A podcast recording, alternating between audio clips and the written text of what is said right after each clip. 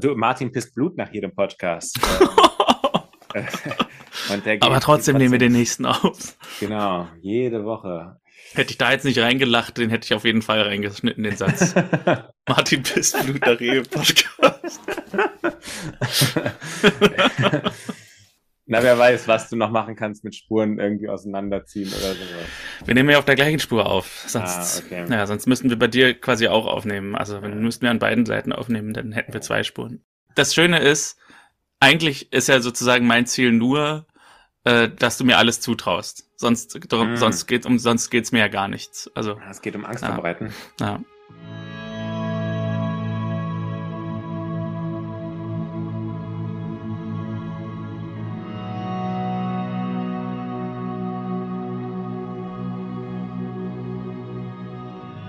Herzlich willkommen bei Verstaubt und Altbacken, dem Podcast über Familie Dr. Kleist. Heute haben wir eine ganz besondere Folge. Heute haben wir die Folge Heimlichkeiten. Was aber keine Heimlichkeit ist, ist, dass ich das nicht alleine mache, sondern immer mit meinem geschätzten Freund Konstantin. Hallo Konstantin. Ja, vielen Dank. Äh, hallo Martin. Die Frage wäre natürlich äh, ähm, nicht, also wäre natürlich, hast du denn Heimlichkeiten von mir? Vielleicht Bestimmt. Können wir, vielleicht können wir die Folge ja nutzen, um voreinander ein bisschen äh, noch, noch mehr Sachen zu erzählen, die sonst eigentlich Heimlichkeiten sind. Ja, also man kann ja Männern nicht vertrauen, haben wir ja gelernt in dieser Episode. Ah, stimmt, stimmt. Also denke ich, wir können auch weitere Heimlichkeiten voreinander haben. Wir wissen ja, wir sind ja Männer. Stimmt. Und das ist ja, und ist ja auch eine, die Frage, die ja in dieser Folge aufkommt, können wir auch nachher noch diskutieren ist es Lügen, wenn man etwas einfach nur nicht erzählt? Also wir, ja. ähm, das, ist, äh, das ist ja eine Frage, die ich eigentlich ganz gut fand. Ähm, womit ich jetzt irgendwie vollkommen schon in die Folge reingehe. Das wollen wir gleich im Einzelnen tun. Ja. Aber ähm, erstmal kurzes Feedback. Äh, Folge gut, fühlst du dich gut unterhalten? Auf jeden Fall gut unterhalten, ja. Also ähm, ich habe sehr lang gebraucht, die Folge zu gucken. Äh, fast oder ich glaube über zwei Stunden, was aber auch daran lag, dass ich mal was Neues ausprobiert habe. Ich habe mal ausprobiert, nicht immer ähm, so lange mitzuschreiben, bis ich nicht mehr hinterherkomme und dann zurückzuspulen, sondern mir immer eine Szene anzugucken, dann aufzuschreiben, was ich daraus äh, am wesentlichsten finde und dann wieder äh, Play zu drücken. Das hat ein bisschen dafür gesorgt, dass es länger gedauert hat, weil ich natürlich viel mehr Start und Stopp drücke. Aber es hat auch ein bisschen mehr dafür gesorgt, dass ich vielleicht nicht immer direkte Rede mitschreibe, sondern eher vielleicht so ein bisschen die Essenz der Szene versuche herauszuarbeiten. Hat allerdings auch an ein, zwei Stellen dazu geführt, dass ich äh, in einer Szene was nicht aufgeschrieben habe, wo ich dann später merkte, okay, das war eigentlich wichtig, das muss ich irgendwie davor noch erwähnen, sonst ist es völlig sinnlos, wenn ich das jetzt hier hinten einfach später erwähne. Also mal gucken, wie ich es weitermache. Also eigentlich ist, hat es ja auch was für sich, so ein bisschen die Folge im, im Fluss zu gucken, dass man jetzt nicht so viel Pause macht. Das war eigentlich immer so ein bisschen mein Anspruch, dass ich jetzt nicht ein langes äh, Manifest schreibe, was jetzt da alles in einer Szene passiert. Aber ja, irgendwie will man natürlich auch nichts verpassen und manchmal hat es ja auch ein bisschen diesen Mehrwert, dass man den einen oder anderen Satz ein bisschen überhört und dann gar nicht drüber nachdenkt und dann, wenn man ihn sich genau beobachtet, genau betrachtet, dann merkt, hm, was hat er da eigentlich gesagt? also mal gucken, ob ich das so beibehalte oder nicht. Fazit zur Folge, ich war auf jeden Fall unterhalt, unter, unterhalten. Ich fand, die hatte einen guten Fluss, also auch wenn ich zwei Stunden gebraucht habe, fand ich, die hatte, die ist schnell vergangen. Und äh, ja, ich fand ein paar der Schauspielerleistungen von den bekannten Leuten wieder mal sehr gut. Also ja, fand ich, fand ich gut. Ja, kann man, kann man so machen. Wunderbar. Ja, bei mir war es so, dass das jetzt mal so völlig unerwartet ähm, irgendwie so ein, so ein, so ein wieder der, der Kleist-Effekt äh, aus, dem, aus der Repetitoriumszeit eingetreten ist, weil ich jetzt gerade wieder anfange, Klausuren zu schreiben und so. Ah. Und dann habe ich das Intro gehört und dann dachte ich wieder, ach schön, und jetzt ist wieder heile Welt. Also ähm, äh, das kam jetzt wieder genau zum richtigen Zeitpunkt. Ähm, es gibt eine Sache, die ich schade finde, das muss ich aber dann ähm, am Ende der Folge so kurz sagen. Okay. Dann steigen wir ein, würde ich sagen, in die Folge 306 Heimlichkeiten.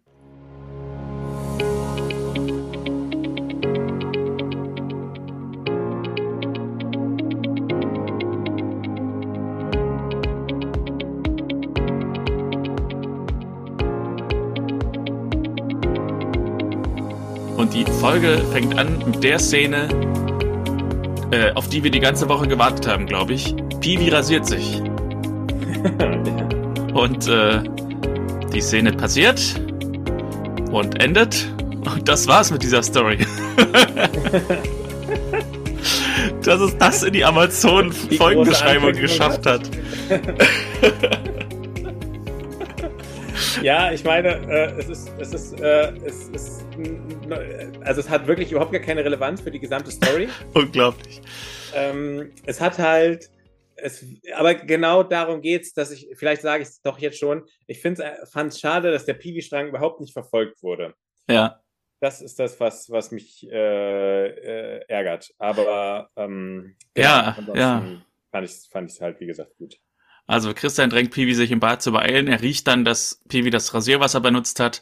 Wenn du dich rasi rasierst, nie gegen den Strich, sagt Christian zu Piwi. Was nicht stimmt, glaube ich, oder? Man kann sich doch auch gegen den Strich rasieren. Also. Ich mache das ein, dauernd. Ein, ich habe nie ganz verstanden, was das eigentlich heißt. Also nie gegen die Richtung, in die die, die Haare fallen, oder was? Also, ja, quasi. Also wenn du dich quasi im Gesicht jetzt von oben nach unten rasierst, dann rasierst du mit dem Strich, weil die Haare so nach unten wachsen. Aber nach oben, also von unten nach oben, ist gegen den Strich. Also ich würde jetzt auch nicht auf die Idee kommen, mit einem äh, dichten Bart äh, sofort mit gegen den Strich anzufangen. Da würde ich mich auch schneiden. Aber Meistens rasiere ich mich einmal gegen den Strich, also ich rasiere ja nass, äh, gegen den Strich und dann ähm, sozusagen, um ums richtig glatt und fein zu machen, dann noch einmal ähm, die Sachen, die ja dann, also das sind ja dann wirklich nur noch Millimeter lange Haare, dann nochmal gegen den Strich, dann hast du nochmal eine richtig, dann hast du so ein richtig glattes Kinn. So. Aber dass man sich nie gegen den Strich rasiert, also kenne ich jetzt nicht, keine Ahnung. Also ich vielleicht mache ich es auch jahrelang falsch schon. Aber Ja, das ist das Lustige. Das habe ich von einem ehemaligen ähm, Schüler. Ich bin mal, äh, bei, als wir zusammen Abi gemacht haben, ähm, da bin ich mal zum Religionsunterricht gegangen und ein Schüler saß neben mir und sagte zu mir, ähm, übrigens Konstantin, weil ich das sehe, äh, nicht gegen den Strich rasieren. Ähm, von daher, das habe ich mir auch immer so gemerkt. Aber mir geht es auch so wie dir, dass ich so denke, was ich halt glaube ist, das ist auch, äh, also die, die äh, Rasierapparate und Geräte und, und ähm, ähm, Rasiermesser haben sich äh, wirklich, glaube ich, echt krass gebessert. Ich glaube, ja, da das mag sein. 70ern, 80ern, 90ern, 2000ern noch ganz andere Modelle, viel heftiger und ich glaube, da musste man sich wirklich stark an diese Regeln halten, damit einem nichts passiert. Meine Mutter hat schon erzählt, dass der, der, ihr Vater dann regelmäßig also du konntest wirklich sehen, die, die, die blutigen Stellen, wo er sich rasiert hat, da musste man, glaube ich, früher noch viel, viel vorsichtiger sein. Ja, das stimmt. Das kann natürlich sein. Äh, ja, und dann sagt Christian zu sich selbst noch, als Bibi dann das Badezimmer verlassen hat, mein Sohn wird erwachsen. Währenddessen tauscht jo Johannes eine Glühbirne aus und ich war hier wirklich erstaunt von dem Leiterstand, den er hier macht. Denn Absolut. Er, also, das ist ja auch nicht ein Stunt-Double, sondern das ist wirklich der Schauspieler, der oben auf der Leiter steht und der so aus Spaß so hin und her wippt, dass die Leiter so ein bisschen von rechts nach links äh, auf einem Bein steht quasi oder auf, auf, auf der Kante steht. Also wäre, glaube ich, undenkbar in den USA. Ich weiß noch, ich habe, ich habe, ich, ich höre einen Podcast über Star Trek Voyager gerade, äh, weil ich mit einem Kollegen zusammen Star Trek Voyager gucke und ähm, dieser Podcast heißt Delta Flyers und das sind halt zwei der Schauspieler aus der Serie, die so wie wir halt jede Folge gucken und darüber reden und auch sich erinnern, wie das damals gewesen ist. Und die haben halt gesagt, äh, ein Stunt war schon, wenn zum Beispiel ein Schauspieler liegt äh, am, am Boden, meinetwegen irgendwie äh, angeschossen oder was auch immer, und ein anderer Schauspieler kommt und, und hebt ihn auf und trägt ihn weg. Das ist schon ein Stunt. Da würde man schon einen Stuntman äh, holen. Also wirklich, dass das dass quasi alles ähm, sicher, sicher, sicher, sicher, sicher ist für die Leute, die äh, wirklich sozusagen diese Rollen spielen. Das wäre undenkbar, dass einfach mal einer locker flockig auf der Leiter hin und her wippt und auch wirklich der echte Ulrich Pleitgen und nicht irgendwie das Stunt-Double, was hier irgendwie nur mal kurz zu sehen ist. Also es war erstaunlich. Ja. Und später gibt's noch eine zweite Szene dieser Art. Äh, da kommen wir gleich zu. Aber ja. Ja, ich war auch so, ich, äh, ich habe nicht, ich habe nicht mehr im Kopf, wie die Kamera gehalten hat, ob da unten irgendwie Matten oder sowas lagen für den Fall, dass es nicht funktioniert. Ich hoffe. Ähm, aber es war, ja. Aber ähm, es war wirklich eine, eine beeindruckende Sache, die man so auch im Alltag als Scherz nie machen würde und wirklich sagen würde, okay, das darf wirklich nur jemand äh, machen, der beim äh, äh, Cirque du Soleil oder sowas arbeitet oder wie der heißt. Vor allem selbst wenn da Matten liegen, der ist ein 65-jähriger Mann auf der Leiter und der fällt halt irgendwie mit dem, mit dem, mit dem Hals zuerst da runter oder so, da kann da eine mhm. Matte liegen, so viel der will, also. Ja, stimmt. Naja, Johannes riecht an Piwi auch das Rasierwasser und kommentiert, das ist ja wie Benzin. Äh, und unten am Küchentisch sitzen Marlene, das Baby, Clara und Inge. Julia kriegt das Baby übergeben, sodass Marlene gehen kann. Piwi ist heute noch beim Klettern. Er interessiert sich dafür wegen einer gewissen Nele. Äh, und Marlene erzählt, die Mädchen sind in diesem Kurs in der Überzahl wegen eines Lehrers namens Hauser, den sie hier immer HH nennen, weil er Heiner Hauser heißt. Äh, er wird aber fast nie Heiner genannt, deswegen werde ich ihn jetzt immer im weiteren Verlauf der Folge Hauser nennen. Es ist, äh, es ist ja ein ganz kleines bisschen merkwürdig, diese Abkürzung ja. zu wählen. Ne? Also äh, ein bisschen anrüchig. Ähm. Wieso? Hansestadt Hamburg. okay. Oder meinst du jetzt als Bremer kann man das nicht? Kann man das nicht? ja, ich glaube, da gibt es, da gibt es, glaube ich, ganz üble. Haha, was könnte das noch heißen? Ich verstehe nicht, äh, Konstantin, erklär mal. Also ich, ich verstehe es nicht. Bitte erkläre es mir. es, äh, äh, äh, es, äh,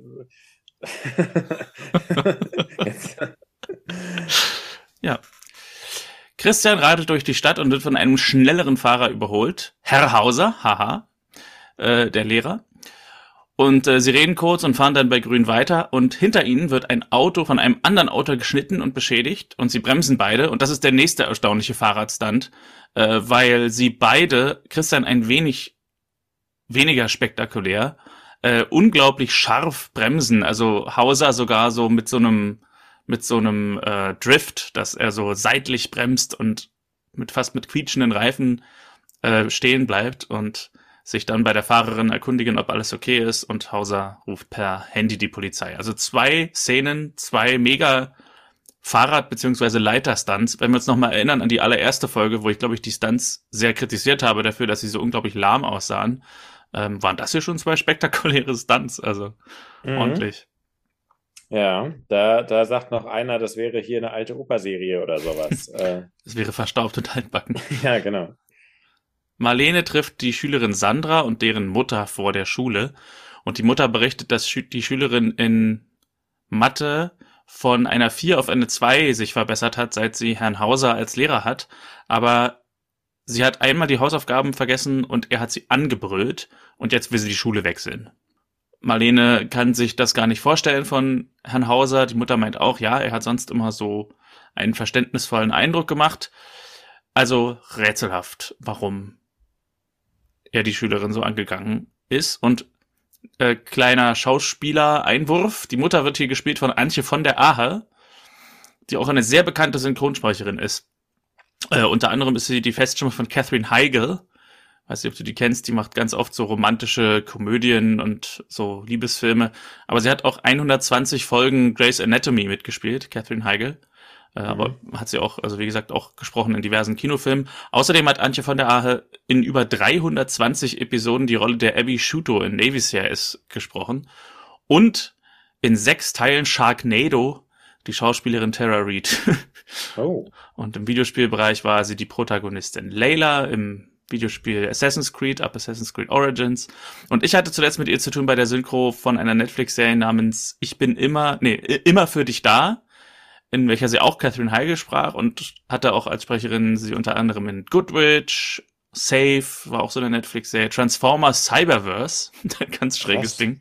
Okay. Und The Alienist und in The Alienist war sie tatsächlich auch die Spielpartnerin von Daniel Brühl. Also mm. ja, cooler kleiner Auftritt und sie hat sich auch optisch wenig verändert. Also ich habe, das war jetzt wirklich das erste Mal, wo ich ähm, jemanden gesehen habe und gedacht habe, uh, das ist jemand, den ich kenne, den, der hier mitspielt. Bei Marco Wittorf und bei Dina Rabea Moore war es ja bisher so, dass sie einfach auch äh, ja da wesentlich jünger waren mhm. und dass ich so dachte, ja, wenn ich's weiß, dann sehe ich's und ähm, bei Silke Matthias so ähnlich, die habe ich ja öfter mehr in der Stimme äh, gehört oder eben nur so durch die Scheibe gesehen, aber gar nicht so viel mit ihr zu tun gehabt. Antje von der Ahe war jetzt wirklich das erste Mal, dass ich dachte, hups, da spielt jemand mit, den ich eigentlich aus dem echten Leben kenne.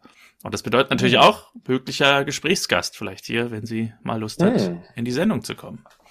Ja, das, das war mir jetzt gar nicht bewusst. Äh, hattest du mir vorher dann auch gar nicht geschrieben. Nee, hatte ich auch wir, erst in dem Moment gesehen. Genau, weil, ja. weil du es jetzt, weil wir es jetzt auch gerade kurzfristig ge, äh, erst äh, geschaut haben.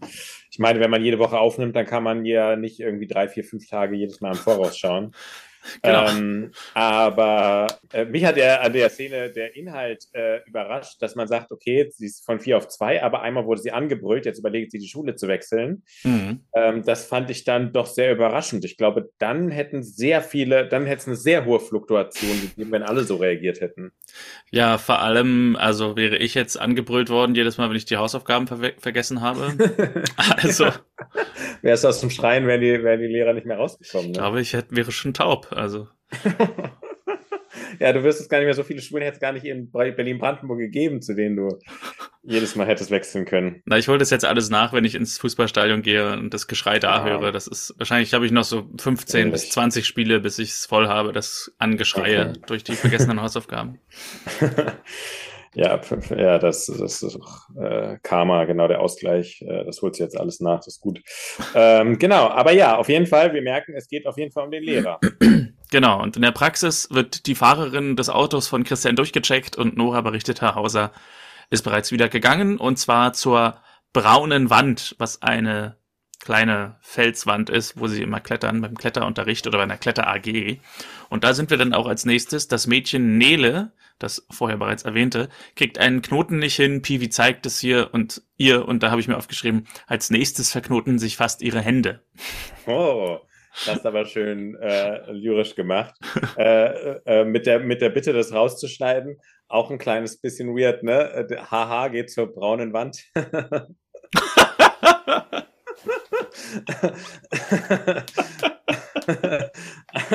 also langsam verdichten sich die Zeichen. Ah, ja, das ist halt der, der, der, der Rechtsruck im Osten. Ja, exakt. Wir sind immer noch in Thüringen. Der wird hier ganz unter der Hand wird der, äh, wird der gezeigt. Hier bereitet sich schon die AfD vor. genau. Ähm, äh, ja, auf jeden Fall äh, schön, schön beschrieben äh, mit dem, äh, dass sich das die Hände verknoten. Ähm, aber auch da ähm, äh, ärgert mich ein kleines bisschen, dass diese Geschichte nicht viel weiter erzählt wird, weil man sieht so die Mitschüler, Mitschülerinnen gucken und sowas und machen so, ah, alles klar und so. Ja. Aber ähm, wir erfahren nicht mehr über die Nele. Und ich dachte ja ganz am Anfang, dass die Nele die ist, die auch die Schule wechseln möchte, aber äh, das ist ja dann Sandra. Ähm, von daher wirklich, das ist bei mir der große Minuspunkt. Ich freue mich immer sehr über die Familienstories und dass die dann mhm. ausgeführt wurde. Ähm, ja. Und vor allem, es wird auch nicht erwähnt, was mit der anderen Freundin von Pivi passiert ist, die ähm, die Tochter Stimmt. war von dieser Boutique-Besitzerin. Stimmt, die eigentlich den Ring bekommen hat von ihm, ne? Ohrringe hat sie bekommen, ja, und Ohrringe, dann weggeschmissen. Genau. Ja. ah, wie hieß die denn nochmal? Hast vergessen. Ich, ich hatte vor allem lustigerweise gedacht, die hieß auch irgendwie Nele oder so, aber. Ja, ja, ja, ich weiß, was. Ähm, hm. ah, ja. Äh, so einen ähnlichen, ja. Hätte ich jetzt auch getippt. Auf jeden Fall ist die Szene noch nicht vorbei. Hauser hat sich verspätet und kommt da mit dem Fahrrad angebraust und fragt sie, worauf sie denn warten. Und die Schüler sagen, na, wir warten auf sie, wir sollen doch nicht ohne sie anfangen. Und er, es war eine Fangfrage und klopft ein paar coole Sprüche. Und habe ich mir aufgeschrieben, das ist so ein Lehrer, der immer noch glaubt, er gehört zu den coolen Kids. Ja. Furchtbar. So einen hatten wir ja auch in unserer Schule, ich erinnere mich noch, und das war wirklich einer der anstrengenderen. Ja, also ich, äh, den habe ich ja nicht mehr erlebt, ne? Dann weiß ich, glaube ich, wen du meinst. Nee, ähm, also in unserer, in, wo wir Abi gemacht haben, da müsstest du auch, aber ich weiß nicht, ob du den hattest, wahrscheinlich nicht. Herr oh. Schneider? Ach so, ah, okay, ich dachte, du meinst jetzt Herr Rudo. Äh, der war doch nee, mal so, okay, nee, okay. Äh, ja, wenn man, wenn man so ähm, auch die Sprach Ansprache, die er verwendet und so, also alles so ein bisschen, vor allem mit dem, was noch kommt, in Kombination äußerst ungünstig. Das Klettern geht los, er zeigt ihnen was, rutscht aber ab und sagt, ich hoffe, ihr habt gut zugeguckt. Genauso solltet ihr es nicht machen. Aha, wenn man nicht mal zu seinem Versagen stehen kann. Ja, das stimmt. Ja, genau, das ist so, als würde, so wie früher auf dem Schulhof, wenn man so, ähm, weiß nicht, Fußball gespielt hat und dann irgendwie den Ball so ganz spektakulär treten wollte und stattdessen so einen mega guten Lupfer macht, der an die Unterkante der Latte knallt und dann irgendwie ins Tor und so sagt, ja, war mit Absicht. ja, genau. Ja, also das, ja, Bullshit. In der Praxis hat Nora Duftkerzen angezündet, eine Kerze mit der Sorte Sommerhauch, mit naturreinen ätherischen Ölen und hat auch noch was zu Herbst und Frühling. Ich entscheide mich, das nicht in den Nora-Koffer zu packen, weil Duftkerzen mhm. finde ich jetzt nicht so schlimm. Also, nee, finde ich auch. Ja, finde ja. ich richtig. Hauser ist auch nochmal da, er lässt seine Wunde behandeln am Arm, scheint nur eine Schnittwunde zu sein und Christian wird sie nähen. Christian fragt nach Medikamenten, also ob er irgendwelche Medikamente nimmt, Allergien hat und nach Stress. Und wir sehen hier, ah, jetzt bin ich so unvorbereitet, weil ich den Schauspielernamen nicht sofort parat habe. Wir sehen hier Steffen Groth, der den Heiner Hauser spielt, ähm, als Christian ihn fragt nach Medikamenten schon ein bisschen das Gesicht so verstohlen nach unten wenden, dass man merkt, okay, Medikamente nimmt er wahrscheinlich schon, aber sagt es nicht. Äh, es kommt zu einem klassischen Kleist-Dialog, äh, weil äh, Hauser auf keinen Fall eine Krankschreibung will und auch nicht braucht, weil diese Woche sind drei Klassenarbeiten in Mathe und er kann den Schülern das nicht antun, dass sie umsonst gebüffelt haben und er war noch nie einen Tag krank. Hättest du das so empfunden, wenn du äh, wenn der Mathelehrer äh, am Tag der Klassenarbeit krank ist, dass du sagst, ah, jetzt habe ich umsonst gelernt. ja, stimmt, das kann ich denn. Also ich glaube, ich sag mal so, wenn er langfristig denkt und weiß, ah, wir müssten das ja irgendwie nachholen, dann ist es fair, weil das ist ja dann wirklich blöd, wenn man das irgendwie viel später nochmal machen muss. Aber an sich, es klingt, ähm, es ist auch so ein bisschen so dieser falsche Paternalismus auf eine Art, dass man immer so tut, ähm, ah, ich mache es ja für die anderen und man mhm. merkt aber, es ist eigentlich die eigene Inakzeptanz von der ganzen Geschichte. Also er macht es dafür, dass er selber seine Lüge aufrechterhalten kann, ähm, dass er gesund ist. Mhm. So, ähm, ja, und es wird ja immer irgendwie diese Woche drei Klassenarbeiten geben. Also im übertragenen ja. Sinne. Also es wird ja, ja, immer irgendwas geben, warum man jetzt gerade nicht ausfallen kann. So. Außer es sind Ferien. Ja, aber manchmal hat man ja auch, glaube ich, in den Ferien was zu tun, oder? Als Lehrer.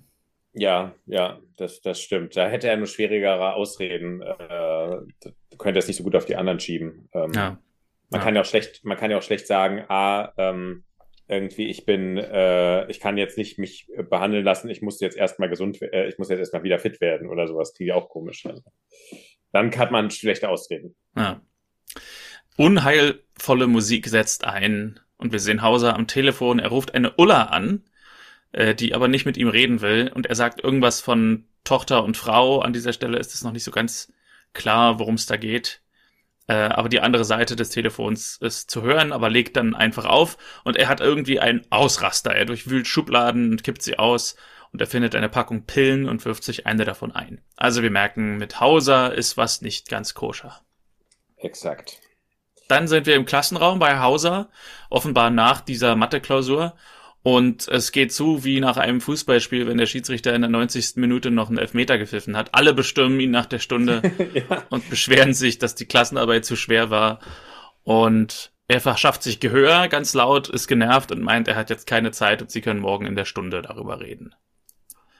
Äh, hast du, also das fand ich ganz schön krass inszeniert, hier so, wie die Schüler alle da so ihn umringen. Ja, äh, äh, eigentlich ist es ja so, dass alle in dem Moment, also es beschwert sich ja niemand eigentlich in dem Moment, wo die äh, Arbeit geschrieben ist, da wollen ja alle nur weg, sondern maximal beschwert man sich, wenn sie ausgegeben wurde. Ja, stimmt. Äh, das Lustige ist halt, es ist ja, es ist ja auch so, dass er ähm, ähm, äh, sagt, jetzt ist mal Ruhe, dann ist auch kurz brutal Ruhe und dann geht er wieder und sagt, wir besprechen es dann. Und äh, genau in dem Moment legt die Meute wieder los. Ja, so. ja. Also äh, es ist fast so choreografisch, so es ist natürlich wahrscheinlich auch äh, regiemäßig einfach von den Anweisungen gelaufen. Aber es ist gar nicht realistisch, dass man sich nach der Arbeit über die Arbeit beschwert. Äh, ich glaube, man weiß ja noch gar nicht, ob alle jetzt schlecht waren. Ne? Es könnte ja sein, alle beschweren sich, war viel zu schwer und dann kommt er am Ende und sagt, es gibt zehn Einsen oder so. Ja, genau. Also deswegen, oder wenn er merkt, dass, ja, also und, und Schüler kommen ja auch eigentlich nie im Kollektiv so groß an. Ne? Ja. Ähm, sondern da kommen ja eher so zwei, drei, denen es jetzt gerade ganz wichtig ist. Ähm. Ja. Äh, Im Badezimmer in der Schule wäscht er sich das Gesicht und schaut tief in die Augen seines Spiegelbilds. Und dann im Flur trifft er Marlene, die fragt nach Sandra und erzählt, dass die Mutter sich beschwert hat. Er meint, sie hatte ihre Hausaufgaben nicht und das wird man doch wohl noch laut sagen dürfen. Marlene sagt, wenn was ist, dann kommen Sie bitte zu mir. Er meint, macht er, aber es ist nichts. Hier fand ich vor allem lustig, wie entrüstet er sagt, ja, sie hat ihre Hausaufgaben nicht gemacht. also dieser Lehrer hat wirklich ein Weltbild, dass die Schüler irgendwie traurig sind, wenn die Klassenarbeit nicht geschrieben wird und ja, da hat jemand die Hausaufgaben nicht gemacht. Gut, ja, also ich habe als Schüler andere Erinnerungen, wie das so gelaufen ist, aber ja. Ja, das stimmt. Ähm, äh, man, äh, er ist, sagen wir mal positiv, er ist sehr engagiert. Ähm, ja. Er wirkt halt da nicht unbedingt dann wie so ein Lehrer, der, ähm, äh, der, der, seine Schüler so motiviert, äh, positiv zum Besseren, sondern der, der schnell persönlich nimmt, wenn es mal nicht läuft. Hm. Wir sind in der Apotheke. Johannes macht mal wieder eine Übergabe mit Ingrid, weil er geht. Und das habe ich am Anfang so ein bisschen übersehen, beziehungsweise jetzt auch ausgelassen. Inge hat in der allerersten Szene schon irgendwie sowas gesagt wie, ach, ich werde euch vermissen. Und äh, wir bekommen jetzt hier mit Johannes und Inge, wollen wir einen kleinen Kurztrip zur Ostsee machen. Ingrid, nicht Inge, Ingrid, die Apothekengehilferin, fragt, wie viele Jahre halte ich jetzt schon allein die Stellung, wenn sie mal weg sind? Und Konstantin, ich habe die Antwort eineinhalb Jahre, weil er hat die Apotheke ja erst am Anfang von Staffel 2 wieder von Klaus Kleist übernommen. Also, und Ingrid war da, glaube ich, noch gar nicht dabei. Also ja. eine lange, lange Zeit, eineinhalb Jahre. Ich dachte auch, als er das so gesagt hat, hm, irgendwie müsste man das jetzt mal überprüfen. Also ja. ja. Ähm, ja. Hauser betritt die Apotheke, gibt Johannes ein Rezept und möchte zusätzlich noch ein Kopfschmerzmittel. Johannes sagt, die verschriebenen Tabletten helfen auch gegen Kopfschmerzen, aber Hauser sagt, er hat manchmal Migräne und da gibt es doch sicher was. Johannes fragt, warum er das denn jetzt nicht den Arzt eben gefragt hat, wenn er schon mit dem Rezept kommt, hat er doch bestimmt gerade den Arzt besucht das wurde irgendwie gar nicht aufgeklärt, was es hiermit auf sich hat. Ich hatte schon mir schon so im Gedanken abgespeichert, okay, wahrscheinlich hat Hauser irgendwelche Medikamentenprobleme, ist medikamentenabhängig oder sonst was und hat irgendwelche gefälschten Rezepte zu Hause oder alte Rezepte oder wie auch immer. Mhm. Weil er sozusagen ja gar nicht beim Arzt gewesen ist und dieses Medikament verschrieben bekommen hat, sondern stattdessen lieber äh, so. Aber vermutlich ist es so gemeint, dass er nach dem Nähen irgendwas verschrieben bekommen hat und zusätzlich auch noch Kopfschmerztabletten will. Ähm, aber es war irgendwie so ein bisschen seltsam. Also das hat äh, wurde am Ende gar nicht mehr so richtig aufgeklärt, was was jetzt hier das Problem war bei dieser bei dieser Szene. Mhm. Ja, ja, stimmt. Da fehlt eigentlich was. Ja.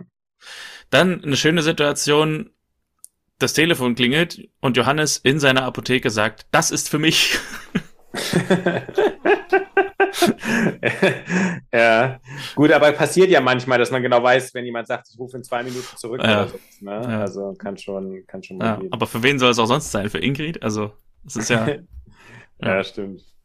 Und deswegen übernimmt Ingrid also diesen Verkauf und fragt, ob er noch irgendwas will. Ja, also Hauser, ein paar Vitamine könnte er auch noch gebrauchen. Und beim Rausgehen trifft er kurz Christian, die sagen sich kurz Hallo und Hauser fährt ab. Christian will irgendwas abholen.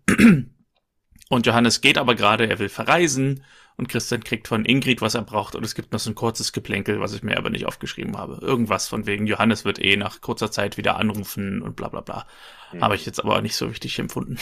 Mhm. Ja, ich glaube auch, es ging nur darum, dass er halt ein hohes Arbeitsethos hat. Ja.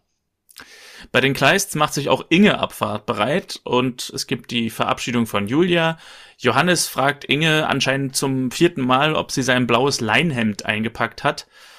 Und gibt noch einen kurzen Dialog von wegen, Julia hat irgendeinen Schlüssel im Apothekenschrank gefunden und dann geht eine Babymilchflasche zu Bruch.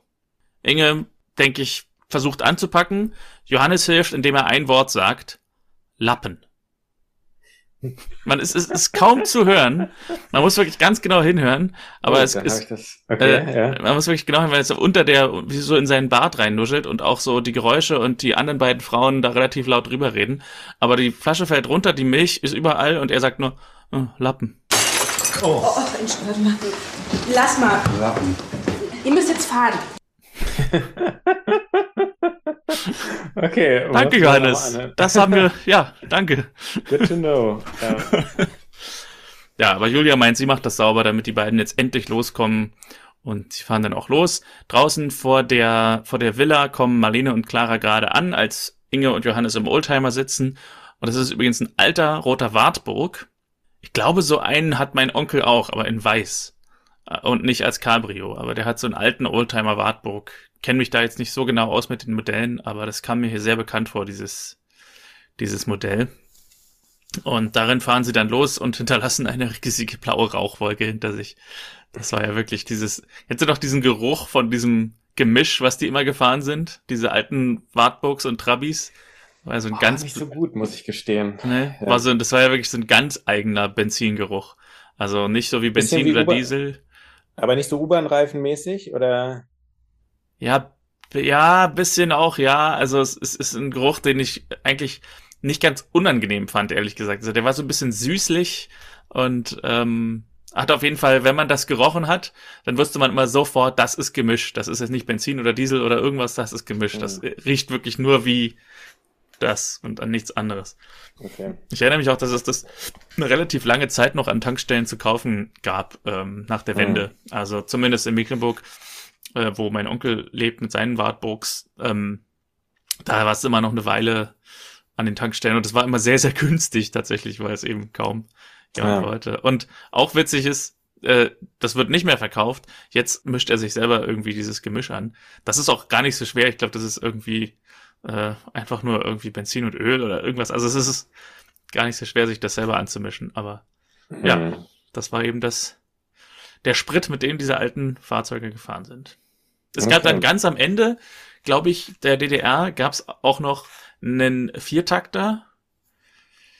Also das heißt dann ein, ein Wartburg, der, glaube ich, mit Benzin gefahren ist, aber ganz genau bin ich mir nicht sicher, ob das stimmt, ob der Viertakter mit Benzin gefahren ist oder auch mit Gemisch. So, das ist alles, was ich über Autos weiß. Okay. Diese kleinen Details über Wartburg. ja, und wer hätte gedacht, dass du es jetzt im Rahmen eines Podcasts nochmal gut anwenden kannst? ja. Sie fahren also an die Ostsee, die beiden im Auto freuen sich auf die gemeinsame Zeit. Sein Handy klingelt, aber anders als von Christian und Ingrid vorhergesagt und anders auch als Christian selber es tun würde, sagt er dem Handy, halt die Klappe und wirft es ins Handschuhfach. Und ähm, er sagt ihr, dass er sie liebt und sie fahren mit offenem Dach durch die Sonne. Er gibt ihr einen Kuss und als sie den Kuss erwidert, weil sie fährt, scherzt er, pass auf, guck nach vorne. Ich finde, die beiden haben wirklich eine super Chemie, die beiden. Also die haben immer so dieses, also ja. keine Ahnung, wie man das beschreiben kann. Die, die haben sowas, die fallen sich manchmal gegenseitig ins Wort, die Schauspieler, aber dabei wirkt es dann immer noch natürlicher irgendwie.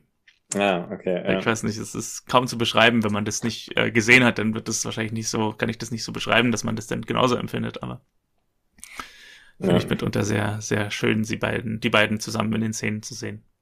Hm. Wieder zu Hause kocht Piwi Spaghetti. Vielleicht hat auch Marlene gekocht, aber Piwi ist hier am Herd. Und Marlene vermisst irgendwelche Ketten, die sie auf den Tisch gelegt hatte. Julia war die letzte, die abgeräumt hat. Und das ist völlig über meinen Kopf hinweggeflogen, diese Andeutung. Julia hatte ja diese Backstory mit, dass sie irgendwelche Sachen geklaut hatte im Laden. Deswegen wird sie hier sehr schweigsam im Rest der Szene, weil ihr so ein bisschen angelastet wird, dass sie hier eventuell was geklaut haben könnte. Ich kann sagen, in einem Haus äh, kommt es ab einer gewissen Personenzahl zu den seltsamsten verschwundenen Dingen. Also ich hatte das auch, als ich in der Schweiz war, bei, äh, und da war so ein paar Leute zu Gast, da war dann irgendwie so, ich glaube, das waren, lass es sechs, sieben Leute gewesen sein. Und auf einmal, ich habe so ein, äh, wie so ein USB-Stick, den ich reinstecken muss, um meine Software zu verwenden an meinem Arbeitslaptop, ähm, damit dieses Programm sich öffnet, also wie eine Art Lizenz auf USB-Stick. So ein Dongle heißt es. Also das heißt, ich öffne, ich öffne das Programm und es öffnet sich nur, wenn dieser Dongle eingesteckt ist, den ich kaufen musste damals. Hm. Der war weg. Und ähm, ich glaube, wir haben den bestimmt länger gesucht, also nicht jetzt mehrere Tage, aber bestimmt einen halben Tag. Und er tauchte dann in irgendeiner Spielzeugkiste wieder auf von dem Kind. Und als wir den dann gefunden haben, habe ich zu meiner Freundin gesagt, naja, haben wir 1800 Euro gespart. ja. ähm, ja, sie reden auch über den Kletterunfall, den Hauser hatte. Und Piwi hat Hauser zu Christian in die Praxis geschickt, wird jetzt hier enthüllt, meint, die Wunde sah nicht gut aus. Ich glaube, das sagt Christian, dass die Wunde nicht gut aussieht. Und Marlene sagt, er sah generell in letzter Zeit nicht gut aus. Aber dann gibt's erstmal Essen. An einem anderen Tag in der Schule erklärt Peewee Nele irgendetwas auf dem Flur. Da geht es, glaube ich, um Wahrscheinlichkeitsrechnung oder sowas. Und Hauser kommt vorbei, sie spricht ihn an, hat etwas nicht verstanden, und als er es gerade erklären will, stolpert er über ein Wort, und als sie ihm das Wort ergänzen, rastet er aus und sagt, wieso fragst du denn überhaupt, wenn du es selbst weißt, du Klugscheißer? Und äh, fängt sich dann wieder, aber Marlene hat das Ganze beobachtet und bittet ihn in ihr Büro. Und in ihrem Büro fragt sie ihn, was los ist. Sie meint, wenn man Ärger hat, sollte man ihn nicht auf die Schüler projizieren. Und er sagt ihr, manchmal hat man als Lehrer einfach zu viel um die Ohren und das alles gleichzeitig. Was sie wissen dürfte, weil sie ja auch Lehrerin ist. ja, ähm, genau, also sozusagen er äh, rechtfertigt sich auf so eine komische Art, ähm, äh, so als ob er jetzt eine Außenstehen. Also die Erklärung ist fast eine Beleidigung für sie. Ja. Ähm, wissen Sie, wenn Sie wirklich Lehrer sind und wenn Sie wirklich Unterricht machen so und nicht nur hier in Ihrem Direktorenzimmer. Äh, genau. Aber ähm, lustig fand ich auch, dass äh, die Schülerin ihn anspricht. Ich glaube, dass ich nie in meiner Schulzeit, und ich kann mich auch überhaupt nicht daran erinnern, dass jemand mal in der Pause oder sowas zum Lehrer gegangen ist und gesagt hat, ich habe das nicht ganz verstanden. Ja. Maximal noch am Ende der Stunde irgendwie so eine kleine Frage oder sowas. Ja. Aber ich kann. Ähm, Stimmt, das ist eigentlich eine völlig absurde Situation. Genau, also dass jemand dann sagt, dann, dann, dann gehst du eher nach Hause und sagst, äh, ich brauche Nachhilfe oder fragst irgendwie oder hoffst, dass du es beim nächsten Mal verstehst. Meistens willst du es auch in dem Alter einfach alles gar nicht wissen. Ja, bist ähm, froh, dass die aber, Stunde vorbei ist. Genau, und vor allem, wenn man jetzt so überlegt, mit Nele, mhm, mit, mit, mit, mit Piwi, vielleicht passiert da was, also dass man dann zum Lehrer geht. Ja, also stell dir das mal vor, du, du sitzt im, äh, im Flur, du und ich, und dann sagst du zu mir so, ey Martin, wie ist denn das mit Englisch und so? Kann ja sein, wir reden über irgendeine, irgendein Schulfach. Und dann kommt in dem Moment unser Englischlehrer vorbei. Gut, kann passieren. Da würden wir doch dann aber vermutlich nicht sagen, ah, Herr, so, setzen Sie sich mal zu uns, wir haben eine Frage, sondern würde man sagen, ja, witzig, wir reden gerade oder so, aber das würde doch dann eine kleine, ja, es ist völlig eine absurde Situation. Ganz, ja. Ist mir nicht so aufgefallen tatsächlich. Sehr, sehr ungewöhnlich, ja. Was ich noch sagen wollte zu deinem Punkt, dass sie keine echte Lehrerin ist, vielleicht hat sie ja aufgehört zu unterrichten, nachdem sie von der Schlange gebissen wurde im Unterricht. kann natürlich sein, aber kann man sich schwer vorstellen irgendwie, ne? Ja. Dass sie das deswegen sein lässt. Er erzählt ihr auf jeden Fall, er hat sich vor zwei Wochen von seiner Frau getrennt. Marlene schlägt vor, dass er etwas kürzer treten soll, aber er meint, sie haben jetzt schon zu viele Fehlstunden. Marlene argumentiert, wenn er dann ganz ausfällt, dann hilft das weder der Schule noch ihm. Aber Hauser sagt, bald sind ja Ferien, dann wird er sich erholen. Marlene sagt ihm, er möchte, sie möchte keine weitere Elternbeschwerde in seinem und im Interesse der Schule und entlässt ihn aus dem Gespräch und er verspricht, es kommt auf keinen Fall wieder vor und geht. Ja, es ist halt auch wirklich so, dass er in dem Fall ja nicht einfach nur den Ton, es im Ton äh, übertreibt, sondern er beleidigt sie ja wirklich so. Und das, ähm, da, also er hat schon die Grenze stark überschritten. Äh, inwiefern? Naja, er sagt ja irgendwie, du Klugscheißerin oder sowas, ne? Also, Ach so, zu, zu der Schülerin, ja. Ja. Mm, ja. Julia kocht bei den Kleists, Christian kommt nach Hause, ist frohen Mutes, aber sie ist sehr schweigsam. Ich muss ja generell mal sagen, ich finde diese Situation immer sehr unersichtlich, wann das spielt, wenn eine von den Kleists zu Hause kocht und ein anderer kommt nach Hause, weil es ist immer helllichter Tag. Also man mhm. weiß immer nicht, ist es jetzt Feierabend oder ist es Mittagessen, weil manchmal wurde ja auch schon gesagt, dass die Familie mittags dann manchmal nach Hause geht und mittags zusammen isst. Also manchmal ist es völlig unersichtlich, ob das jetzt mittags spät, abends spät, morgens spät. Ähm, mhm. Ich würde mal vermuten, dass es das Mittagessen, weil Christian, glaube ich, allein nach Hause kommt und wenn Christian vom Feierabend nach Hause kommt, dann ist er meistens der Letzte. Aber ja, man kann es nur vermuten. Ja, ja, da, da, da haben wir schon öfter festgestellt, dass das irgendwie seltsame Konstellationen manchmal sind. Ähm ja, und vor allem, dass die Tageszeiten halt so ineinander verschwimmen. Also, dass es wirklich ja. so, ein, so ein Ding ist, dass man eben morgens in helllichten Tag zur Arbeit geht und im helllichten Tag nach Hause kommt und mittags im helllichten Tag äh, mittags zu Hause ist und das Einzige, was halt, wo es dunkel ist, ist halt wirklich dann nachts, wenn sie schlafen gehen. So. Ja. ja. Julia meint, morgen kommt eine Sie. Es kommt eine Frau Schreiber vom Jugendamt, weil sie geklaut hat, aber mit dem Verschwinden von Marlenes Ketten hatte sie nichts zu tun. Und Julia erzählt Christian von ihren Schulden und dass sie geklaut hat. Und da hatten wir ja letzte Woche so ein bisschen drüber nachgedacht, äh, ob das noch was Neues ist, was Julia enthüllt oder ob das was ist, was wir schon kennen von ihr. Und ich glaube, jetzt haben wir die Antwort. Das ist das, was Julia und Johannes teilen, dieses Geheimnis was wir schon wissen, aber die anderen in der Familie nicht. Und jetzt wird es in dieser Folge auch einigen der anderen Familienmitgliedern mitgeteilt, dass sie Schulden hatte und geklaut hat. Genau, das große Drama. Ja, was auch ungewöhnlich ist, Ähm, denn ganz oft in der Serie, äh, später in dieser Folge sogar auch, ist es so, dass irgendwas passiert und ohne dass wir jetzt die Szene sehen, wo ein anderes Familienmitglied davon berichtet wird, weiß dann schon die ganze Familie Bescheid. Deswegen ist es wirklich etwas praktisch eigentlich, dass sie in der letzten Folge versucht haben, mit dem Gespräch zwischen Julia und Johannes, äh, von wegen, es weiß keiner Bescheid, nochmal zu etablieren, dass Johannes und Julia die einzigen sind, die davon wissen. Aber dadurch, dass es nie so ist, dass nur die beiden Bescheid wissen, äh, ist es völlig unklar, worum es geht und dass es nicht um ein neues Geheimnis geht, sondern um eins, was wir schon kennen, äh, wird mhm. da gar nicht so richtig klar. Aber jetzt in dieser Folge wird's klar. Also, sie erzählt, dass Johannes sie bei der Polizei rausgehauen hat, hat versprochen, nichts zu sagen und weil äh, und das alles, weil sie sich geschämt hat. Äh, sie fragt Christian, hättet ihr mich als Kindermädchen genommen, wenn ihr es gewusst hättet? Und als Christian nicht gleich darauf antwortet, sagt sie, sie versteht und geht. Und Christian ruft ihr hinterher, dass sie doch nicht immer weglaufen kann und meint, er wird auch da sein, wenn die Frau vom Jugendamt kommt und wird auch niemandem etwas sagen was mich äh, auf die Frage kommen lässt, wird das am Ende darauf hinauslaufen, dass Julia es allen einzeln sagt, aber jedem auch sagt, dass er niemandem was sagen soll? ja, ja, stimmt, so langsam dreht das nicht. Äh, oder was ja auch immer sehr gut ist, wenn Christian es einfach weiter sagt, aber die nächste Person soll es dann wirklich nicht sagen. Die Geheimnisse klassischerweise ja. äh, weiter verbreitet. So hätte Inge sich das gewünscht, glaube ich. Ja, ja. stimmt. Äh, generell, aber trotz allem äh, kleinen Spott, den wir hier verteilen, äh, fand ich die schauspielerische Leistung von der Schauspielerin von Julia hier tatsächlich sehr gut. In, mhm. äh, Lina Schuller.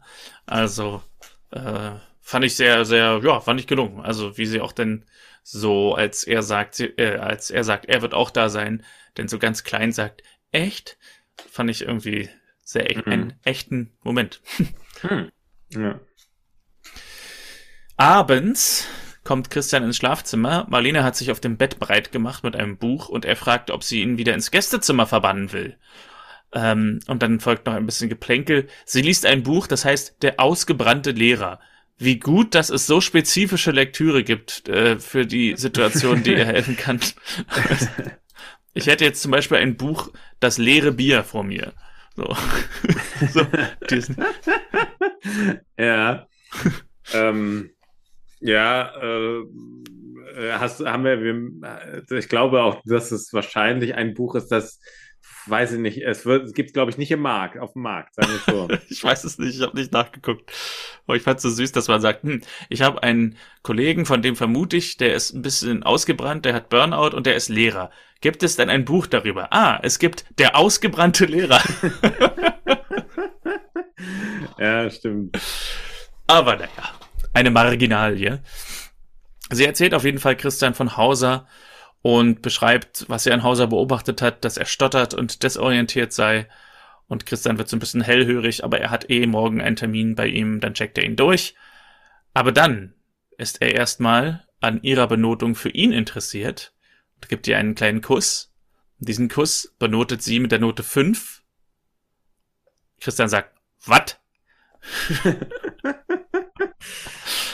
und äh, muss nachlegen, kusstechnisch. Und damit endet diese Szene. Wir sehen nicht den Abspann. Wir sehen eine kurze Szene, wie Hauser nachts oder morgens aufwacht und unglaubliche Kopfschmerzen hat und eine Tablette nimmt. Und dann sind wir in der Schule. Marlene geht den Flur entlang, beobachtet auf dem Schulhof eine Rangelei zwischen drei Jungs und Hauser, der eigentlich die Pausenaufsicht hat, sitzt auf einer Bank und ist abgewandt und geistesabwesend. Marlene geht selbst runter und muss die Rangelei beenden, als ein Junge bereits kopfüber gehalten wird. also, der wird so, ich weiß nicht, im Wrestling heißt es ein Piledriver, also der wird so quasi, ähm, also Bauch an Rücken von dem einen Jungen hochgehalten, dass der Kopf nach unten zeigt.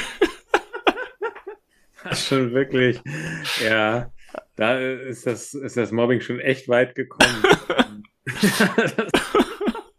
das, sieht wirklich heftig aus, wenn ich jetzt nochmal gucke. Ja. Das stimmt. Um, ja, und Marlene geht zu Hause und fragt, ob er das eine Pausenaufsicht nennt und sagt, sie schaut sich das mit ihm nicht mehr an, schickt ihn zum Arzt, wo er meint, er wollte eh dahin wegen seines Arms. Ein Taxi will er aber nicht. Mhm. In der Praxis sortiert Nora ihre Kerzen Und Christian kommentiert irgendwas von wegen romantische Duftkerzen und sie meint, ja, sehr romantisch, die Kerzen und ich. Ähm, und sie ist derzeit wieder solo, aber er meint, das kann sich jederzeit ändern. Und dann kommt Hauser herein, fragt, ob Christian Zeit hätte, seinen Arm anzusehen. Äh, klar, er kann sofort rein. Und Nora schaut ihm so ganz verträumt nach. Interessante Beobachtungen in dieser Szene, Doppelpunkt. Im Hintergrund, hinter Hauser, sitzen Patienten und warten. Hauser geht einfach vorbei und kommt sofort ran. Meine Theorie, er ist privat versichert. ja, klingt, klingt, klingt realistisch. Ja. Und dann im Sprechzimmer. Man sieht es nicht, ich habe es durch Zufall entdeckt, weil ich an der Stelle Pause gedrückt habe, um was aufzuschreiben. Im Sprechzimmer, wo Hauser und äh, Christian danach äh, zu sehen sind, stehen in der Unschärfe draußen vor dem Fenster zwei Leute und schauen sehr neugierig äh, durchs Fenster rein. Möglicherweise zwei Schaulustige, die die Dreharbeiten entdeckt haben. Mm. Sie, sie schauen wirklich so völlig so, oh, was ist denn da hinten in dem Fenster? Da drehen sie einen Film. da ist ein Arzt. Da ist eine Arztpraxis. Ja. Ähm, Christian sagt Hauser, es gibt Patienten, die nicht zugeben wollen, dass es ihnen schlecht geht. Von denen haben wir auch schon einige gesehen. Ja. Ha Hauser meint, sowas soll es geben. Christian sagt, vor mir, äh, vor mir müssen sie nicht den starken Mann spielen. Und Hauser ähm, ja, lässt ein bisschen die Maske fallen, sagt, in letzter Zeit ging es ihr wirklich nicht besonders, erzählt von der Trennung. Er kann nichts machen, sagt er, ähm, was soll ich machen? Sie entführen oder im Keller festbinden, also reden bringt nichts mehr. Christian sagt, ja, sie sind wirklich sehr gestresst, oder? Hauser sagt, mit einer Doppeldeutigkeit, die wirklich vom Drehbuchautoren äh, aller Achtung, man braucht eine Weile, um das alles schlucken zu können. Lassen wir jetzt äh. mal so stehen. weil wir, weil ich bisher noch dachte, er ist medikamentenabhängig. Also.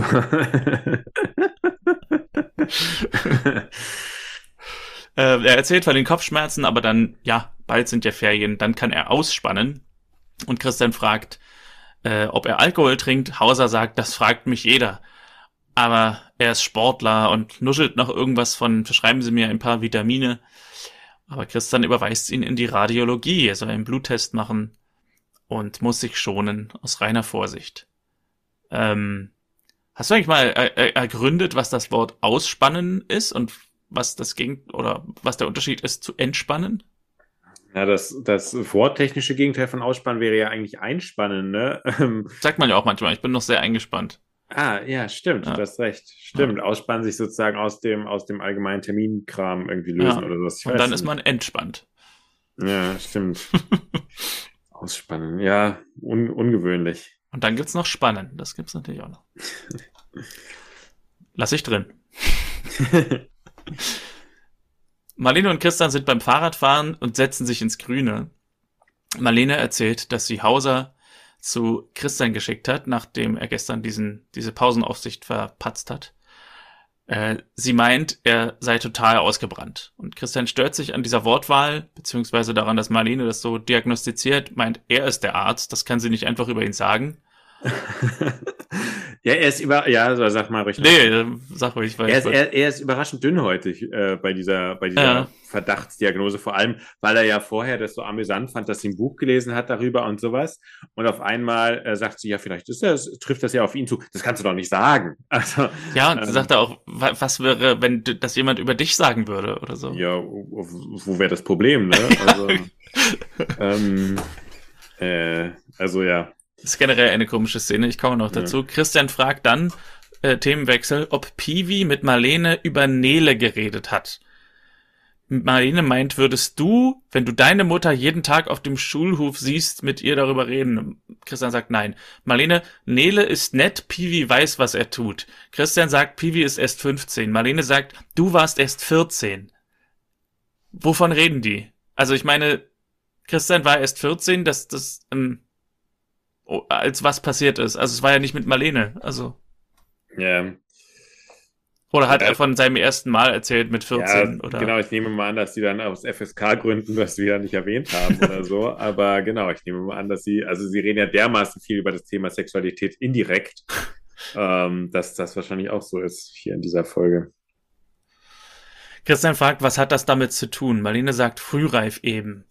Christian, wieder Themenwechsel, fragt nach der Kette. Marlene hat sie immer noch nicht wiedergefunden. Christian sagt, schön hier. Marlene sagt, naja. Christian sagt, toller Ausflug. Dann lachen sie und küssen sich. Ja. Ich habe keine Ahnung, was hier passiert ist in dieser, also in dieser Szene. Also es sind zwei, es sind eigentlich drei Szenen in einer und äh, es gibt Meinungsverschiedenheiten und ziemlich aggressive Untertöne, mhm. aber dann am Ende sofortiges Wiederversöhnen aus dem Nichts. Also ja. keine Ahnung. ja, ähm, ja, ich glaube, wenn man es positiv sehen will, kann man sagen, sozusagen, es ist eine gewisse Spannung irgendwie da, wie man sozusagen, weiß nicht, äh, berufliche, äh, der eine fühlt sich beruflich sozusagen so ein bisschen herausgefordert oder sowas und dann können sie es am Ende aber schon mit einem Lachen auflösen. Ähm. Ja. Ja, also im Grunde, wenn du das so sagst, äh, sie macht irgendeine ärztliche Diagnose, an der er sich stört und er hat irgendwas Schulhoftechnisches, was, woran sie sich stört. Und dann ja. reden sie von der Kette und, also, äh, nee, komm.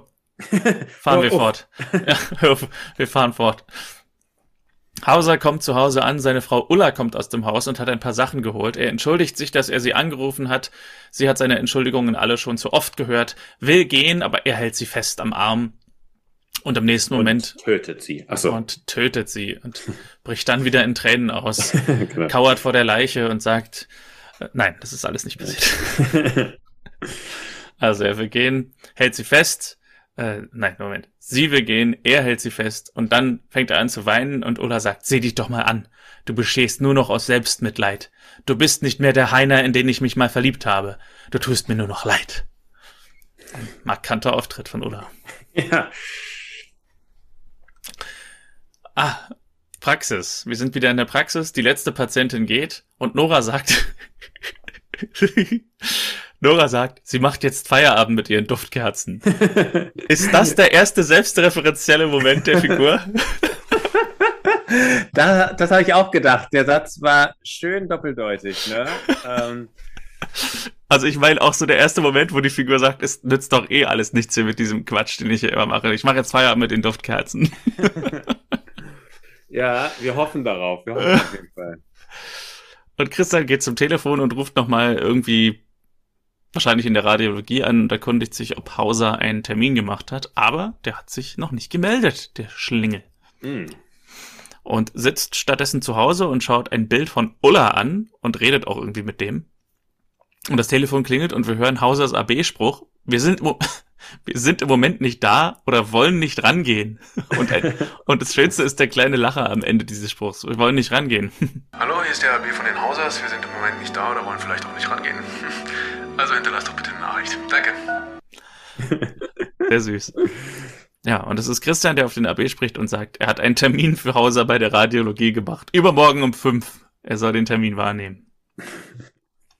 Ja, auf den wird er später noch zurückkommen äh, in einer Art und Weise, die bei mir ähm, für Entsetzen gesorgt hat. Egal. Okay, ich bin gespannt. Äh, nachts in der Villa. Marlene findet ihre Kette immer noch nicht. Christian fragt, wovon eigentlich Babys träumen. Hat vielleicht auch ein bisschen ADHS, der Mann. Äh,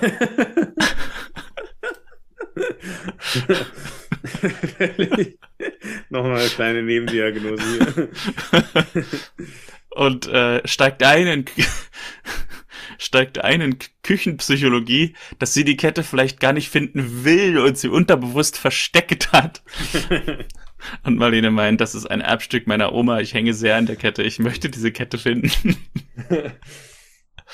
ähm, auch schön, dass er wirklich so, so äh, sagt sozusagen, wie kannst du denn sagen, dass mein, dem, dein, dein Lehrer, weißt du, dein, dein, der, dein Untergebener, ähm, äh, dass der ausgebrannt ist, ich bin Arzt. So, und dann kurz darauf, ich finde meine Kette nicht. Na, vielleicht willst du sie nicht finden. Also, äh, Vor allem, er hätte in derselben Szene kurz vorher noch gesagt, ich bin ja kein Psychologe. ja, also er ist ein kleines bisschen durcheinander. In der Tat. Ich glaube, ich nutze kurz die Gelegenheit, noch ein Bier zu holen. Meins ist nämlich wirklich alle. Ja.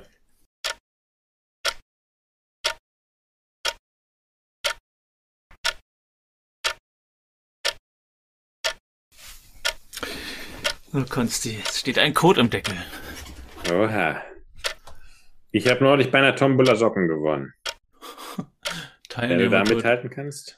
Ich ich gucke mir das nachher mal an. Äh, können wir ja nachher nach der Folge noch mit aufnehmen, falls denn gleich der ja. Jubelschrei kommt.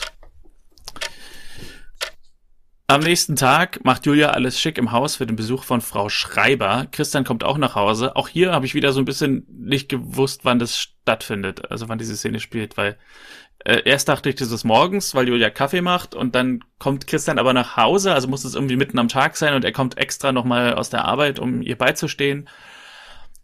Bisschen unklar. Aber es klingelt und Frau Schreiber kommt herein. Äh, Julia sagt, sie hat Kaffee gemacht.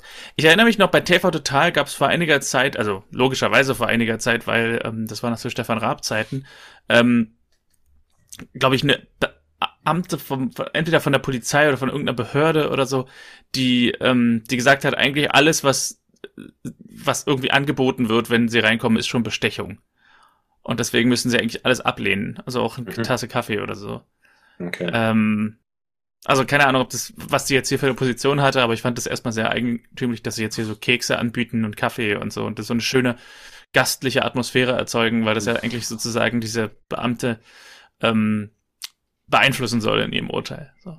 Ja, ich dachte, dass das irgendwie mit einem Wert von 20 Euro kenne ich so viel, ah, kann dass das die Grenze ist, dass alles unter 20 Euro entweder okay ist oder sozusagen automatisch genehmigt wird nach Meldung oder sowas. Und ich dachte, über 20 wird es schwierig, aber ich weiß das, es nicht.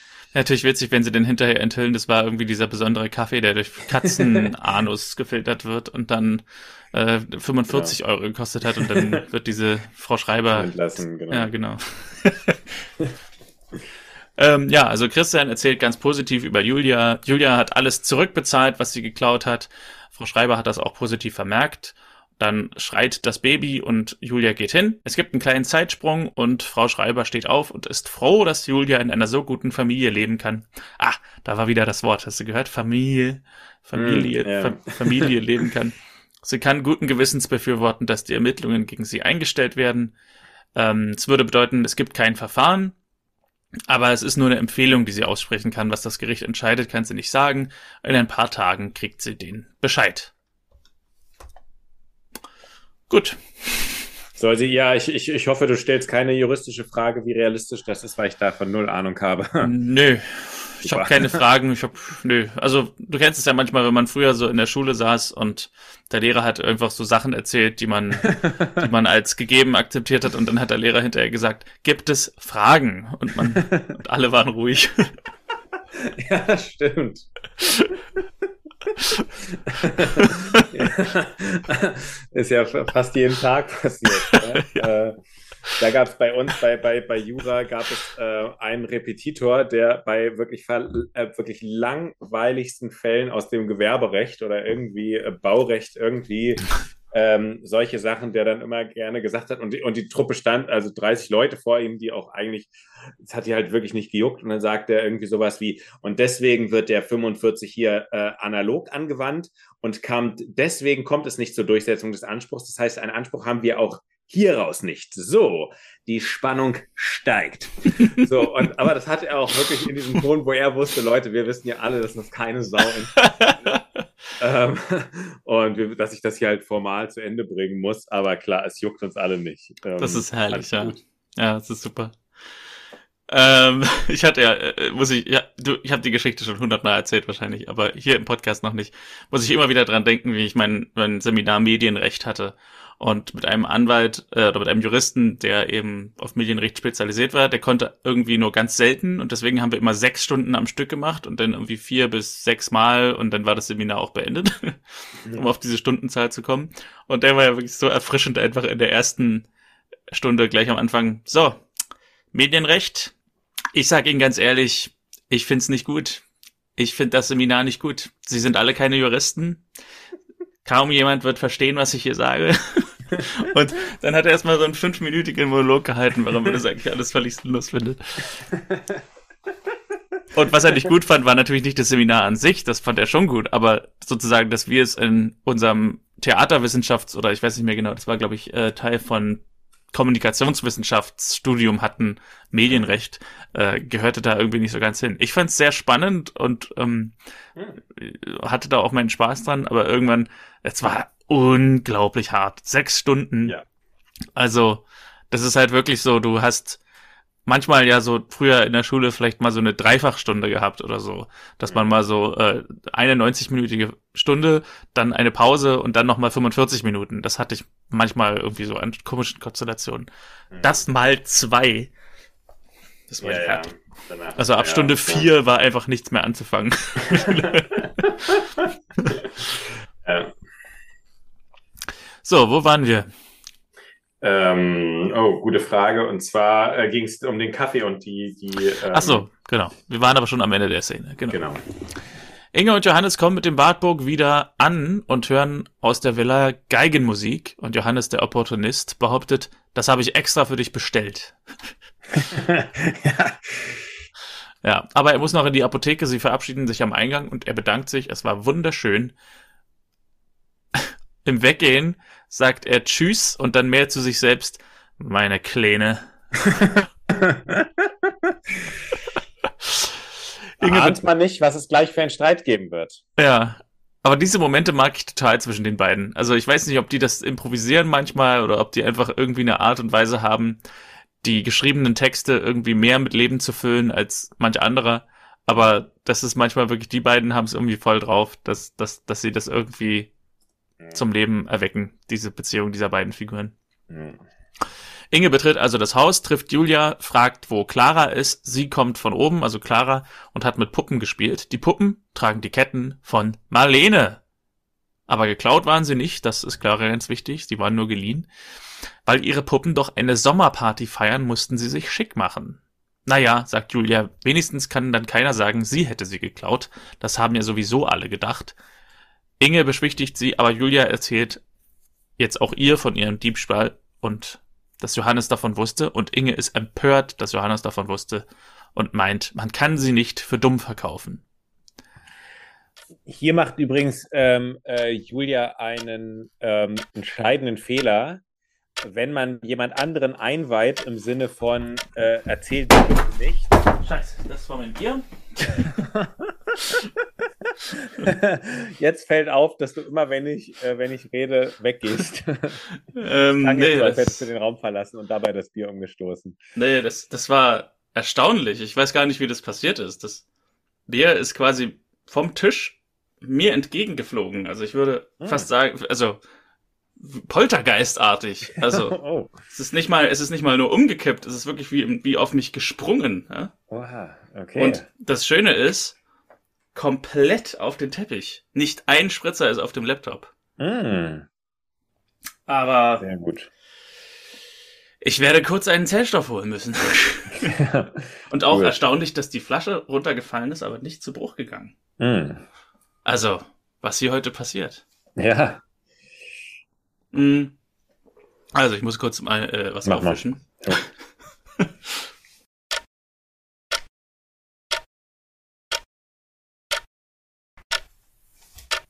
Jetzt habe ich Lust auf ein Bier. ich hoffe, es ist nicht zu viel verloren gegangen. Äh, doch, fast die ganze Flasche. Ah, Mist. Okay. Naja. Du hast irgendwas gesagt von äh, Julia genau, macht hier einen entscheidenden mal, Fehler. Genau, ich fange einfach nochmal von vorne an.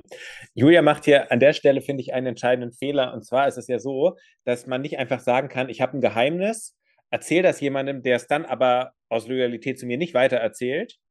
Und dann gebe ich, entscheide ich aber, wann ich es preisgebe. Hm. Also da hängt einfach jemand anderes jetzt mit drin und sie kann nicht einfach sagen, okay, ich erzähle es jetzt. Ähm, und der andere, ja, hm, der hat dann, der, der steckt auch jetzt mit drin. Also fand ich ähm, von ihr nicht fair.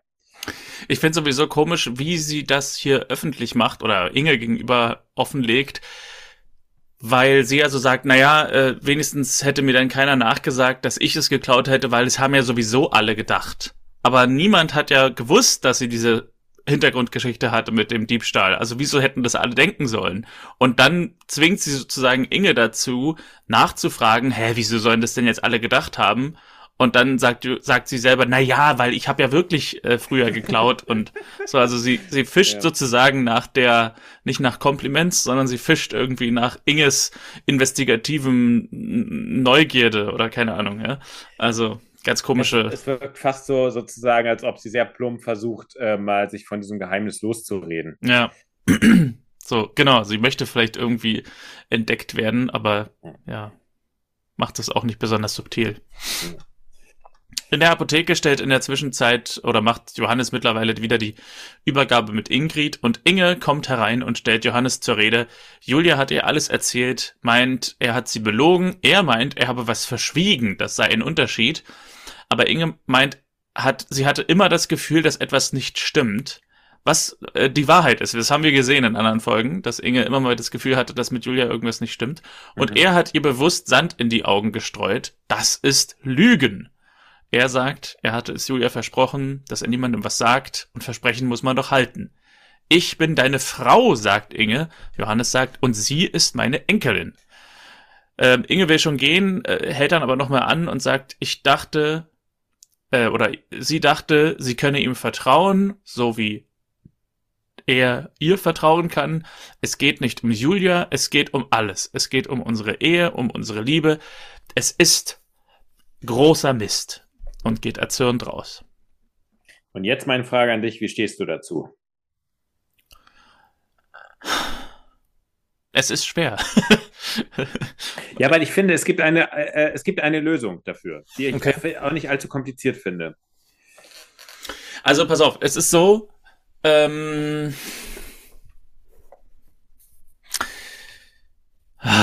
es ist, ja, es ist halt wirklich schwierig. Also wenn, wenn zu mir jetzt jemand kommen würde und das wäre jetzt auch nicht nur irgendwie äh, Lieschen Müller, sondern es wäre irgendjemand, der mir wichtig ist und der würde mir sagen, ich will dir was erzählen, aber das darf wirklich keiner erfahren, dann würde ich das auch niemandem erzählen, egal wer das ist. Das ist ja auch erstmal einfach, genau. Genau. Und ich glaube, ich würde mich dementsprechend auch verteidigen, würde irgendjemand anders sagen, äh, Martin, ich gehöre doch irgendwie in deinen inneren Kreis und mir müsstest du doch eigentlich alles erzählen. Und ähm, ich, ich, ich gehe davon aus, dass ich von dieser Regelung ausgenommen bin, wenn jemand anders sagt, du darfst es niemandem erzählen, denn ich bin ja nicht niemand, ich bin wie Inge nee, gesagt, das, ich das bin deine Frau. Also ich glaube, ich würde mich da verteidigen und sagen, nee, das war eine Vereinbarung, dass das niemand, niemand erfahren darf und so. Und ich würde auch, glaube ich, generell immer sagen, äh, dass irgendwie jeder vor jedem noch ein kleines Geheimnis haben kann. Also ich habe ich hab jetzt nicht den Anspruch, dass ähm, dass ich jetzt irgendwie verheiratet bin mit irgendjemandem und dann fange ich erstmal an aufzuzählen, was ich alles für Geheimnisse habe und mein Partner weiß dann alles. So. Ja, hier ist ja nur der Unterschied, dass sie sozusagen, dass jemand anderes was merkt und es vielleicht auch relevante Informationen sind, so. Ähm, was das, was das Kennen der Person angeht, die soll jetzt mit in den Haushalt. Ähm. Ja. Und äh, genau, das ist eigentlich auch die Stelle, wo es für mich interessant wird, ist eigentlich die Stelle, wo Inge halt sagt, dass sie ja immer einen Verdacht hatte, den auch Johannes gegenüber geäußert hat. Genau. Und Johannes dann gesagt hat, nee, nee, ist alles nicht so. Da hätte ich wahrscheinlich, aber das ist jetzt natürlich auch in der Nachbetrachtung einfach zu sagen, an Johannes Stelle gesagt, ja, ähm, mach dir keine Sorgen, es ist, es gibt was, aber das, da haben wir gesagt, wir reden nicht drüber oder so. Weil dann kann, dann kann, also ich weiß nicht, sozusagen ein Geheimnis zu haben, kann man ja auch öffentlich machen. also man kann sagen, äh, dem, dem, der Vertrauensperson, das heißt jetzt nicht, dass ich damit ähm, äh, an, die, an die Presse gehe oder so, sondern der Vertrauensperson, die sozusagen in meinem inneren Kreis ist, kann ich sagen, ähm, pass auf, es ist so, da gibt's ein Geheimnis, aber ich möchte nicht darüber reden. Wenn die Person das mit, ähm, mit jemandem teilen möchte, dann müsstest du sie selbst fragen. Es ist nicht an mir, das öffentlich zu machen. Und das ist vielleicht so ein bisschen der Ausweg aus dieser verfahrenen Situation. Dass, dass, dass Johannes halt wirklich mit, mit mhm. anscheinend Ausreden äh, versucht, Inge äh, weiß zu machen, nee, nee, da ist nichts, ist vielleicht wirklich nicht ganz, nicht ganz astrein. Genau, das, äh, also genau so würde ich sagen. Also der Satz ist einfach, der, der ist dann gelogen, der ist nichts. So, der ist gelogen. Genau. So, und das darf er nicht. So, was er aber sagen kann, ist, es gibt ein Geheimnis. Ich möchte dich bitten, mir einen Vertrauensvorschuss zu gewähren. Ähm, ähm, du wirst es noch erfahren und ähm, ich passe darauf auf, dass hier nichts passiert. Äh, der kann, er kann ja sagen, ähm, Inge, es gibt ein Geheimnis, aber mach dir keine Sorgen, ich achte darauf, dass hier nichts wegkommt. also ich denke, ach Mensch, nee. Aber genau, finde ich auch. Du kannst sozusagen die Tatsache, das ist schön gesagt, du kannst die Tatsache, dass es ein Geheimnis gibt, kannst du, ähm, kannst du öffentlich ja. äh, machen. So und da, da, dann, dann, dann ist sozusagen, finde ich, der Pflicht allen Personen, allen Beteiligten gegenüber Genüge getan. Ja. Ich habe jetzt übrigens den Poltergeist gefunden. Unter dem Zellstoff, wo ich das Bier raufgestellt habe, liegt ein Bleistift. Ah. Und das Bier kam also mir wieder entgegengefluppt. Dieser Bleistift kommt jetzt in die Bleistiftkiste. Ähm, es gibt einen kleinen Zeitsprung und Johannes und Christian kommen in die Villa. Johannes hat Christian offenbar alles erzählt und Christian sagt, er stimmt Inge zu, sie hat ihm vertraut und er hat sie hintergangen. Und Johannes stört sich an dem Wort hintergangen und sagt, er wollte ihr nur überflüssige Sorgen ersparen. Ja, was ja auch so ein bisschen, ne, was, was passen würde, wenn man sagt, ähm, wenn wir es jetzt, wenn er es jetzt so gemacht hätte, wie wir gesagt haben, von wegen, er hätte Inge gesagt, mach dir keine Sorgen, äh, da ist was, du hast einen richtigen Riecher, aber ich möchte nicht drüber sprechen, weil die Person hat mir gesagt, sie will das nicht öffentlich haben und ähm, wenn du es erfahren möchtest, dann würde ich dich bitten, das selbst mit ihr zu klären. Es ist natürlich auch schwierig, weil natürlich wird Inge dann sofort, oder vielleicht nicht sofort, aber Inge wird zu Julia gehen und Julia wird dieses dumme Gespräch haben müssen, wo jemand zu ihr kommt und sagt, Johannes hat gesagt, da ist irgendein Geheimnis, kannst du mir mal erzählen, was da los ist? Und dann kann ja Julia nicht sagen, nein, ich möchte nicht, sondern dann, dann, dann wird sie ja auch wieder unter Druck gesetzt. Also es, ist, mhm. es ist einfach keine Situation, die leicht ist, wenn irgendeine Person jemand anderem sagt, äh, sag's niemand anderem. Hm. Naja, Marlene kommt die Treppe runter, ist ganz schick gemacht und fragt die beiden Männer, ob ihnen was auffällt. Und nach einigem Raten kommt Johannes auf die Kette, die sie trägt und die offenbar wieder da ist. Und Marlene erzählt, wo sie war. Sie war also bei Clara. Und Johannes fragt, ob Inge da ist. Marlene sagt, die ist mit mir in der Stadt verabredet zu einem Frauengespräch mit dem Thema, ob man Männern vertrauen kann oder nicht. Der Stöhner war super.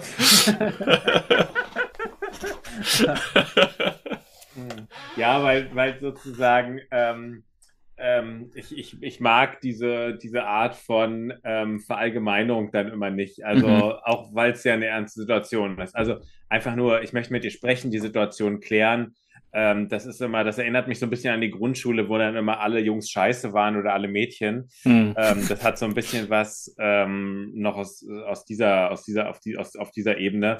Ähm, da hätte ich auch irgendwie schlechte Laune, wenn ich dann der, der, also ja, irgendwie finde ich, da kann man einfach konkret sagen, was besprechen wir. So, ja. und dann kann man das auch irgendwie ernst diskutieren.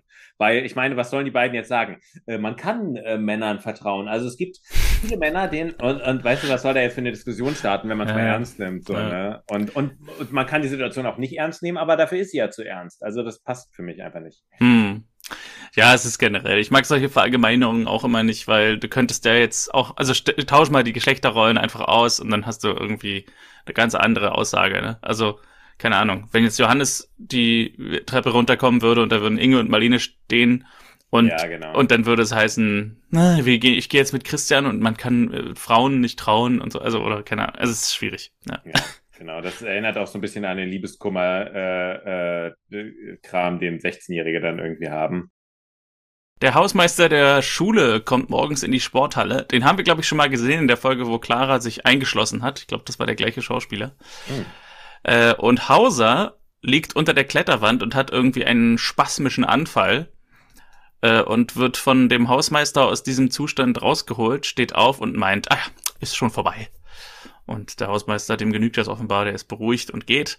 Hauser wickelt irgendein heruntergefallenes Seil auf. Ganz kurz hatte ich gedacht, er hat sich irgendwie erhängen wollen oder so, weil das mhm. Seil so komisch gebunden war wie so ein Galgen. Aber mhm. da war ich auf dem falschen Dampfer. Mhm. Bei den Kleists sitzen alle schweigend am Tisch. Äh, Julia sagt, Inge, sie soll doch was sagen. Und Inge meint, auf sie ist sie ja nicht böse und guckt mit einem Seitenblick zu Johannes. Piwi muss los, er hat Klettertheorie in der Sporthalle und Christian sagt ihm, er soll Hauser an den Termin erinnern. Und Piwi geht und Christian dreht sich nochmal um zum Tisch und sagt, ich glaube, das ist der Lieblingssatz dieser Folge von mir und sagt energisch, wenn sich die Stimmung hier nicht ändert, dann gehe ich heute Abend in eine Frittenbude. Ja, also ein Satz, der so, äh, ich, ich finde, den sollten wir uns generell merken. Ähm. Also ich finde auch die, das Bild so geil. Also das, das Frittenbudenbild ist einfach super. So von wegen, ich kann zu Hause zu meiner Familie gehen, aber die Stimmung ist da so schlecht, da kann ich auch zur Frittenbude gehen. Das finde ich ja, super. Also, ähm, auch, geil, dass er dafür anscheinend überhaupt nicht verantwortlich ist äh, für die äh, für, für die Stimmung, sondern dafür, das müssen jetzt die anderen wieder herrichten. Naja, in dem Fall ist er ja wirklich ziemlich raus, oder? Also ist er jetzt kein Inhalt dieser dieses Streits. Ja, aber ähm, äh, ja, da hast du recht, das stimmt. Das stimmt. Das Einzige ist natürlich, dass es immer so ein bisschen leicht gesagt ist für Außenstehende zu sagen, so, jetzt vertragt euch mal wieder. Mhm. Ähm, ja, man kann aber trotzdem, äh, irgendwie kann er da noch konstruktiver zu einer Lösung beitragen. Anstatt also, hier so eine Drohung auszusprechen. Ja, die Drohung, dass er zur Frittenbude geht. ja. Was das für meinen Cholesterinspiegel bedeuten würde. ja, und er geht und Julia nimmt die Schuld auf sich und Johannes sagt, er hielt es auch für diplomatischer, nichts zu sagen. Christian betritt die Thronhalle. Was ich noch vergessen habe zu sagen, ist, dass Pivi auch seine Schuhe vergessen hat. Und die bringt ihm Christian jetzt und betritt die Thronhalle und fragt den Hausmeister nach der Kletter AG. Die ist schon weg, meint er, zur braunen Wand. Nanu, sagt Christian. Genauso. Nanu. Ich dachte, die wollten heute nur Theorie machen. Hausmeister sagt, nee, die Pläne haben sich geändert und Hauser geht es auch besser. Und auf Nachfrage erzählt er dann Christian davon, dass Hauser hier benommen am Boden lag, als er heute früh gekommen ist. Und Christian ist völlig entgeistert. Und ja, das ist wirklich cool geschnitten an der Stelle hier, finde ich. Ähm, als jemand, der weiß, wie man Schnitte setzt, äh, um effektvoll äh, lustig zu sein. Äh, man sieht das Unheil hier total, man sieht das Unheil hier, oh Gott, man sieht das Unheil hier total kommen. Mhm. Weil sozusagen Christian also diese Erzählung bekommt, von wegen er lag benommen am Boden, ist dann total entgeistert und dann Schnitt auf Hauser an der Wand. Okidoki, als erstes machen wir eine Abseilübung.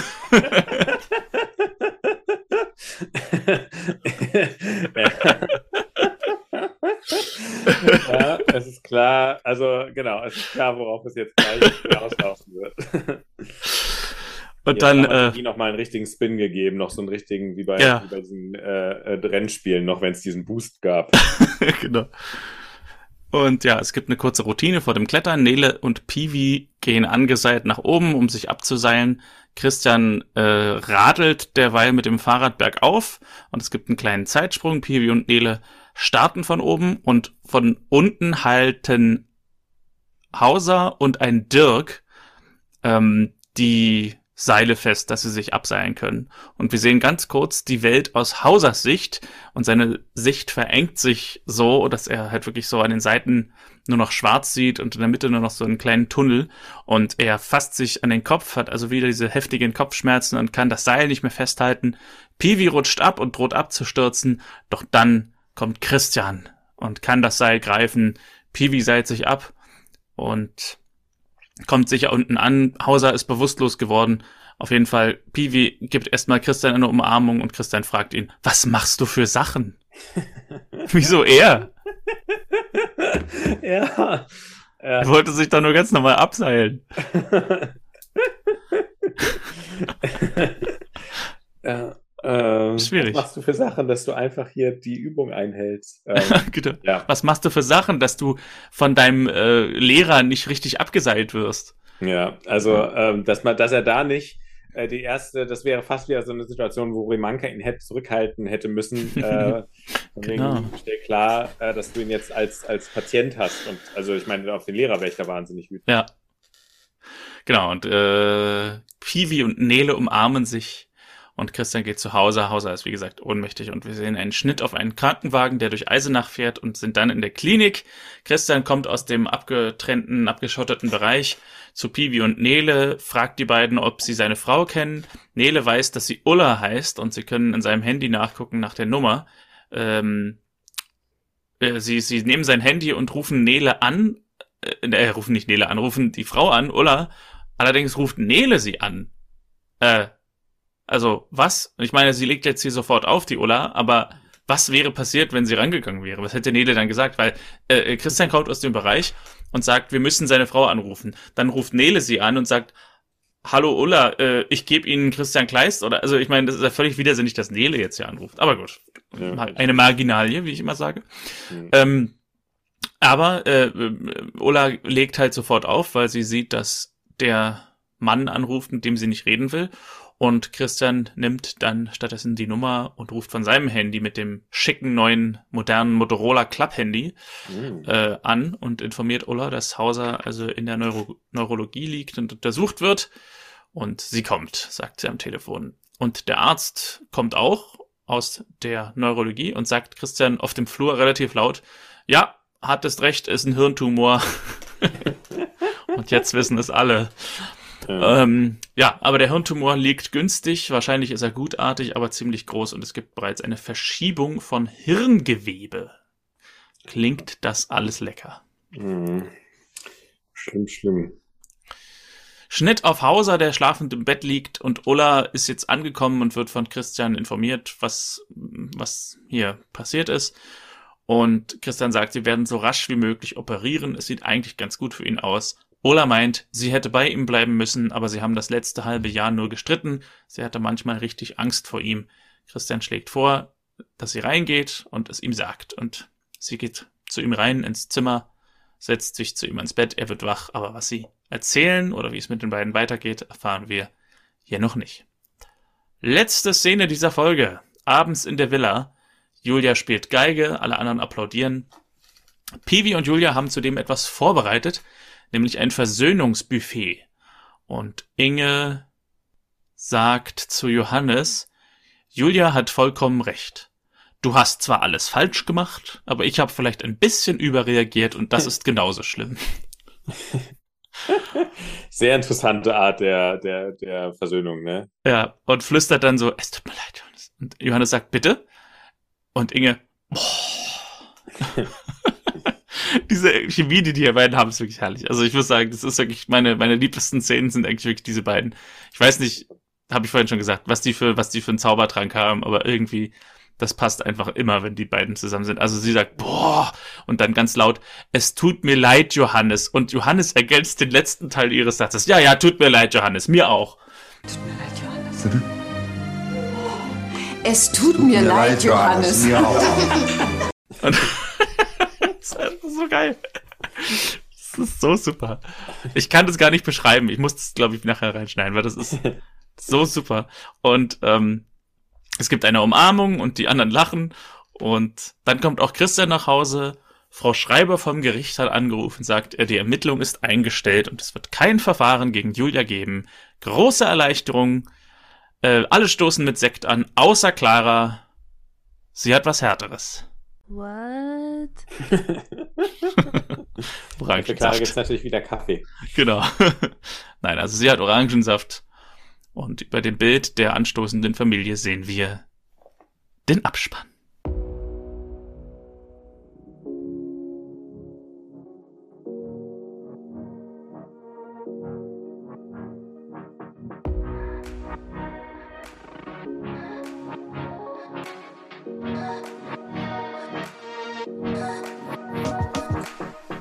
Heimlichkeiten, Folge 32 aus Familie Dr. Kleist. Wir hatten ja vorhin schon ein kleines Resümee, aber ähm, äh, gerne jetzt können wir, also jetzt kann ich es ja nochmal von mir aus, aus aufgreifen. Äh, die die Piwi, äh, äh, mein Sohn wird erwachsen, das fand ich war eine Ankündigung, wo ich mich sehr darauf gefreut habe, dass das irgendwie das Hauptthema wird. Ansonsten fand ich ähm, fand ich es halt insofern ganz lustig, dass es einen halt auch wieder an, an, an die eigene Schule erinnert, an die eigenen Schulzeiten. Ja ähm, wie so ein bisschen, ähm, aber ähm, ich fand es eine nette Folge. So. Ich fand sie auch nett, ja. Ähm, ich fand die Story um Hauser interessant, weil bis zuletzt nicht enthüllt wird, was er eigentlich hat. Ähm, eigentlich ja erst in den letzten fünf Minuten, glaube ich, ne? Mit dem mhm, Hirntumor. Genau, ganz am Ende, ja. Äh, neben, die Nebenstory mit Inge und Johannes finde ich sehr markant dafür, dass sie zwischenzeitlich kurz mal gar nicht in der Folge sind und an der Ostsee irgendwie sind. Und wie gesagt, wenn es Konflikte, also Konflikte zwischen den beiden sind ja relativ häufig mittlerweile äh, und nicht unbedingt mehr ganz ähm, frisch, aber ähm, die beiden Schauspieler funktionieren irgendwie so gut zusammen, dass ich das mittlerweile eigentlich ganz gern sehe. Also vor allem diese Versöhnungsszenen, wenn sie dann wieder auf einen grünen Zweig kommen. Mhm. Wie gesagt, äh, Lina Schuller Äh, die Schauspielerin von Julia fand ich, konnte überzeugen in der Folge. Äh, ganz angenehm finde ich, es wird eine zweifelhafte Aussage umschifft, die ich stark kritisch gefunden hätte und wo ich kurz Befürchtungen hatte, dass es dazu kommt, nämlich dass Hausers falsches Verhalten nur durch den Tumor zustande kommt. Also er ist ja offenbar sehr ähm, herrisch gegenüber seiner Frau und packt sie so am Arm und so weiter. Und ähm, in der Szene, als enthüllt wird, dass er diesen Tumor hat, sagt, glaube ich, Nele, ach, deshalb hat er sich so verhalten. Und Johannes, ne, äh, Christian sagt sowas wie, hm, womöglich, aber man kann jetzt nicht sagen, wo hört die Persönlichkeit von Hauser auf und wo fängt die Persönlichkeit des Tumors an, wenn man es so vereinfacht darstellen will. Also es wird gesagt, dass das womöglich der Fall sei und es wird angedeutet, dass Ola und er vor allem die letzten sechs Monate gestritten haben. Vielleicht, weil da der Tumor besondere Auswirkungen hatte. Aber es bleibt eine Restverantwortung bei Hauser selbst, der sich also nicht mit seiner Krankheit irgendwie rausreden kann, wenn er sich eventuell noch bei diversen Leuten entschuldigen muss, mhm. äh, denen er irgendwie Unrecht getan hat. Das ist schon immer noch Hauser, auch wenn da, auch wenn er krank ist. Also, das fand ich jedenfalls sehr gut, dass das umschifft wurde. Mhm. Pivi hat sich rasiert. Ja. Und was war eigentlich mit dem Unfall zu Beginn der Folge? Im Unfall? Ja, da am Anfang sind die doch geradelt, Christian und Hauser, und dann gab es den Unfall mit dem, äh, mit dem Auto. Ah, ja, stimmt, stimmt. Das, das wird überhaupt nicht groß. Genau, wo man ja denkt, ah, da kommt die nächste Patientin oder sowas, die ja. dann Dauerthema wird, die dann noch irgendwas anderes hat. Weder ist die Fahrerin noch der Fahrerflüchtige in der Folge irgendeine Bewandtnis. Also ich glaube, ja. die, die einzige Sache, die das macht, ist, dass Hauser und Christian sich kennenlernen. Aber mhm. sonst gar nichts. Also. Ja, stimmt. Stimmt, dafür wahrscheinlich hoher Aufwand. Ne? Ja. Wer ist denn, Konstantin, dein Sushi-Lushi Dahlmann? Wo sind wir denn eigentlich hier? Warum, äh, was darf man überhaupt noch in Deutschland sagen? Dreimal darfst du raten. Nee, du darfst einmal raten. Wenn ich dreimal raten dürfte, statt einmal, würde ich vermutlich den dritten wüsste ich nicht, dann würde ich Johannes sagen und dann Christian. Und wenn ich nur einmal raten darf, rate ich Christian. Ja, es hatte lange, ja genau, ist auch richtig. Also Hauser hatte, hatte lange die, ah, die. Position inne mit seiner großen Ankündigung, dass er jetzt hier, was er gerade gleich für einen geilen Stunt machen wird. ähm, das hat mir schon aufgegriffen. Äh, es ist ein Satz, der, der ähm, äh, erstens, also ich, es ist der, der Satz von vor dem Frittenbudensatz, okay. wo er Piwi noch hinterher ruft, sag ihm, dass er morgen sein MRT hat oder irgendwie, was mhm. war das? Äh, sag ihm, dass er Termin, morgen einen Termin in der Radiologie hat. Dieser Satz äh, verstößt gegen die Verschwiegenheitspflicht, die der Arzt hat, aber sowas von dreht auf eine ganz merkwürdige Art auch das Lehrer-Schüler-Verhältnis um. Stimmt. Ist ähm, für Piwi auch eine sehr unangenehme, also zeigt auch, dass er dem, also dann, dann, dann, muss er den Lehrer selber anrufen oder ich meine, er hat es wirklich einfach ohne Ende, wenn er schon diese Verschwiegenheitspflicht ähm, ähm, brechen will, dann muss er Marlene sagen, Marlene, sagst du das, Herr Hauser, aber nicht seinem Sohn, der bei ihm Unterricht hat, anscheinend Matheunterricht oder sowas, ja. soll er sich dann melden, soll er nach der Stunde nochmal zu ihm hingehen? Ähm, völlig daneben. Also ähm, Ja, stimmt, total. Und bringt auch Pivi in eine total doofe Situation. Ne? So. Genau, also warum soll der den denn jetzt erinnern? Also äh, ich versuche ja mittlerweile schon die Latte so ein bisschen höher zu hängen für Christians Aussagen, aber er, er, er, er springt immer wieder drüber. Also ja, okay, ja, guter guter Dahlmann. Ich habe zwei Kandidaten für einen Dahlmann. Einer war relativ früh und einer ganz am Ende und ich bin mal wieder unentschlossen. Äh, ich tendiere zu einem von beiden, aber ähm, ich erzähle mal beide. Dahlmann Nummer eins wäre in dem Fall Dirk. Der äh, Dirk ist der andere, der die äh, beiden, also Nele und Piwi, abseilt, äh, neben Hauser. Und Hauser ist ja nun nicht so, dass er äh, so heimlich ein bisschen zittert an den Händen, sondern er bricht ja wirklich zusammen. Hm. Und Dirk steht offenbar einfach daneben und tut nichts. Also ich meine, er sieht, dass der Peewee abstürzt, er sieht, dass Hauser äh, struggelt und, und zusammenbricht und das Seil nicht mehr halten kann. Und es muss erst Christian Kleist irgendwie mit dem Fahrrad angeradelt kommen, bevor dann äh, äh, gerettet wird vor dem Absturz in die Tiefe. Also da würde ich doch wirklich, wenn ich sehe, da sind zwei äh, Minderjährige oben, die sind ja nun auch nicht 100 Kilo schwer, äh, versuchen wenigstens irgendwie noch in das Seil zu greifen und dem Hauser zu helfen. Also Dirk, ein hoher Qualifikant. Ähm, Ja. Ich würde allerdings Dirk vom Haken lassen, weil das natürlich aus dramaturgischen Gründen passiert. Weil Christian derjenige sein muss, der seinen Sohn rettet und Hau- Hauser äh, rettet und nicht der Statist, der daneben steht. Darum geht mein Dahlmann an Christian Kleist. Oh. Und zwar ja. für ähm, die Szene, wo er abends mit Marlene im Schlafzimmer liegt und äh, Marlene das Buch liest, der ausgebrannte Lehrer, und die Theorie äußert, dass, dass Hauser äh, Burnout hat und Christian antwortet, Quatsch, der ist 31 und total durchtrainiert. Kann man kein Burnout haben, das geht nicht. Stimmt. Und sich dann später noch auf seine große Qualifikation als Arzt berufen. In der Kombination mit der Szene auf dem Berg dann später. Ja, Wie kannst du denn sowas sagen? Der ist doch 31 und total durchtrainiert. Das ist im selben Stil verfasst wie der, ähm, wie hieß der noch? Harald, Hubert, keine Ahnung. Der, der, der Vater von dem Jungen, der keinen Sport machen wollte und der meint, durchtrainierte Jungs, die haben keine Probleme oder so. Ja, stimmt. Ja, man hat das Gefühl, äh, die Figuren sind nicht oft selber auch zu sich nur sehr hart, sondern auch das Umfeld ist teilweise sehr ähm, schwer zu überzeugen davon, dass vielleicht was nicht stimmen könnte. Ja. Gut, also wieder mal ein Double Dahlmann und Ja. Christian entkommt langsam mit dem, mit der Trophäe. Ja, er, äh, ich meine, er hat es natürlich auch leichter. Er hat die mit Abstand meisten Szenen und er muss natürlich auch dramaturgisch Ja.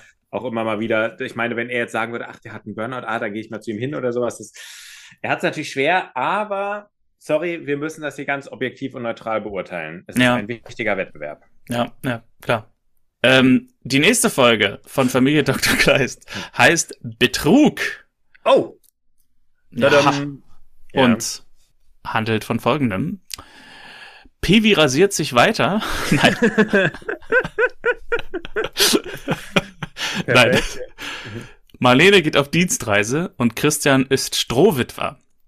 In der Praxis erlebt er ein unerwartetes Wiedersehen mit Leonie Sturm, der Ex-Frau eines früheren Studienkollegen. Als er bei Leonie eine Nierenbeckenentzündung diagnostiziert, rät er der neuen Chefin des Eisenacher Tourismusbüros, beruflich kürzer zu treten. Ich vermute, Leonie ist die neue Chefin des Eisenacher Tourismusbüros. Mhm. Weil sonst wäre das so, okay, ich habe bei meiner Patientin eine Nierenbeckenentzündung und ich gehe jetzt mal ins Tourismusbüro und dann und rate der Chefin kürzer zu treten. Eine meiner Patientinnen ist schwer krank. Ich rate Ihnen, dieses Büro jetzt erstmal auf. Aber du weißt, wie ich es meine. Eine FSK 6 Folge. Ist mir übrigens aufgefallen, die FSK-Angaben habe ich die letzten 18 Mal, glaube ich, vergessen. Oh. Aber FSK 6 scheint die ganze Staffel durch, äh, wenn ich so durchscrolle, sind alle FSK 6. Naja. Wann wird diese Folge rauskommen, Konstantin? Anfang November. Ich wollte jetzt eigentlich nur ein bisschen nächsten Donnerstag. Ach so, nächsten Donnerstag, stimmt. Ja. Äh, äh, nächsten Donnerstag äh, geht's also weiter. Ich freue mich drauf mit dir, Martin, die nächsten Szenen, den Betrug, welchen es auch Ja. immer geben mag. Wir wissen jetzt nicht, welchen äh, zu besprechen. Hm. Die neuen, ähm, die neuen Streitereien, Konflikte rund um Familie Dr. Kleist. Ich finde ja immer wieder interessant, sehe ich manchmal, dass manche unserer Folgen mehr downgeloadet sind, wenn sie einen reißerischen Titel haben. So zum Beispiel ähm, äh, Zeit für Abschied oder sowas in Staffel 1 hat eine übermäßig hohe äh, Downloadzahl, weil wahrscheinlich der Titel suggeriert, dass man irgendwie irgendwas mit dem Podcast, dass, dass da irgendwas mit Abschied ist und so. Ah, ja. Also mal schauen, ob auch der Titel Betrug uns nächste Woche eine wahnsinnige Quote beschert. Wie viel, wie viel, wie viel, wie viel Hörer hat diese Folge? Zeit, Zeit. Wie Kann ich jetzt so schnell nicht nachgucken, weiß Ja. ich jetzt nicht. wie, wär's, wie wär's mit der Folge Zeit für Betrug? Also, bis nächste Woche würde ich sagen. Donnerstag sehen oder beziehungsweise hören wir uns wieder. Wir beide können uns auch sehen, aber alle anderen können uns nur hören. Mit der Folge 7 der dritten Staffel von Familie Dr. Kleist Betrug. Das war verstaubt und altbacken. Ich wünsche eine schöne Woche, ein schönes Wochenende und wir hören uns in sieben Tagen.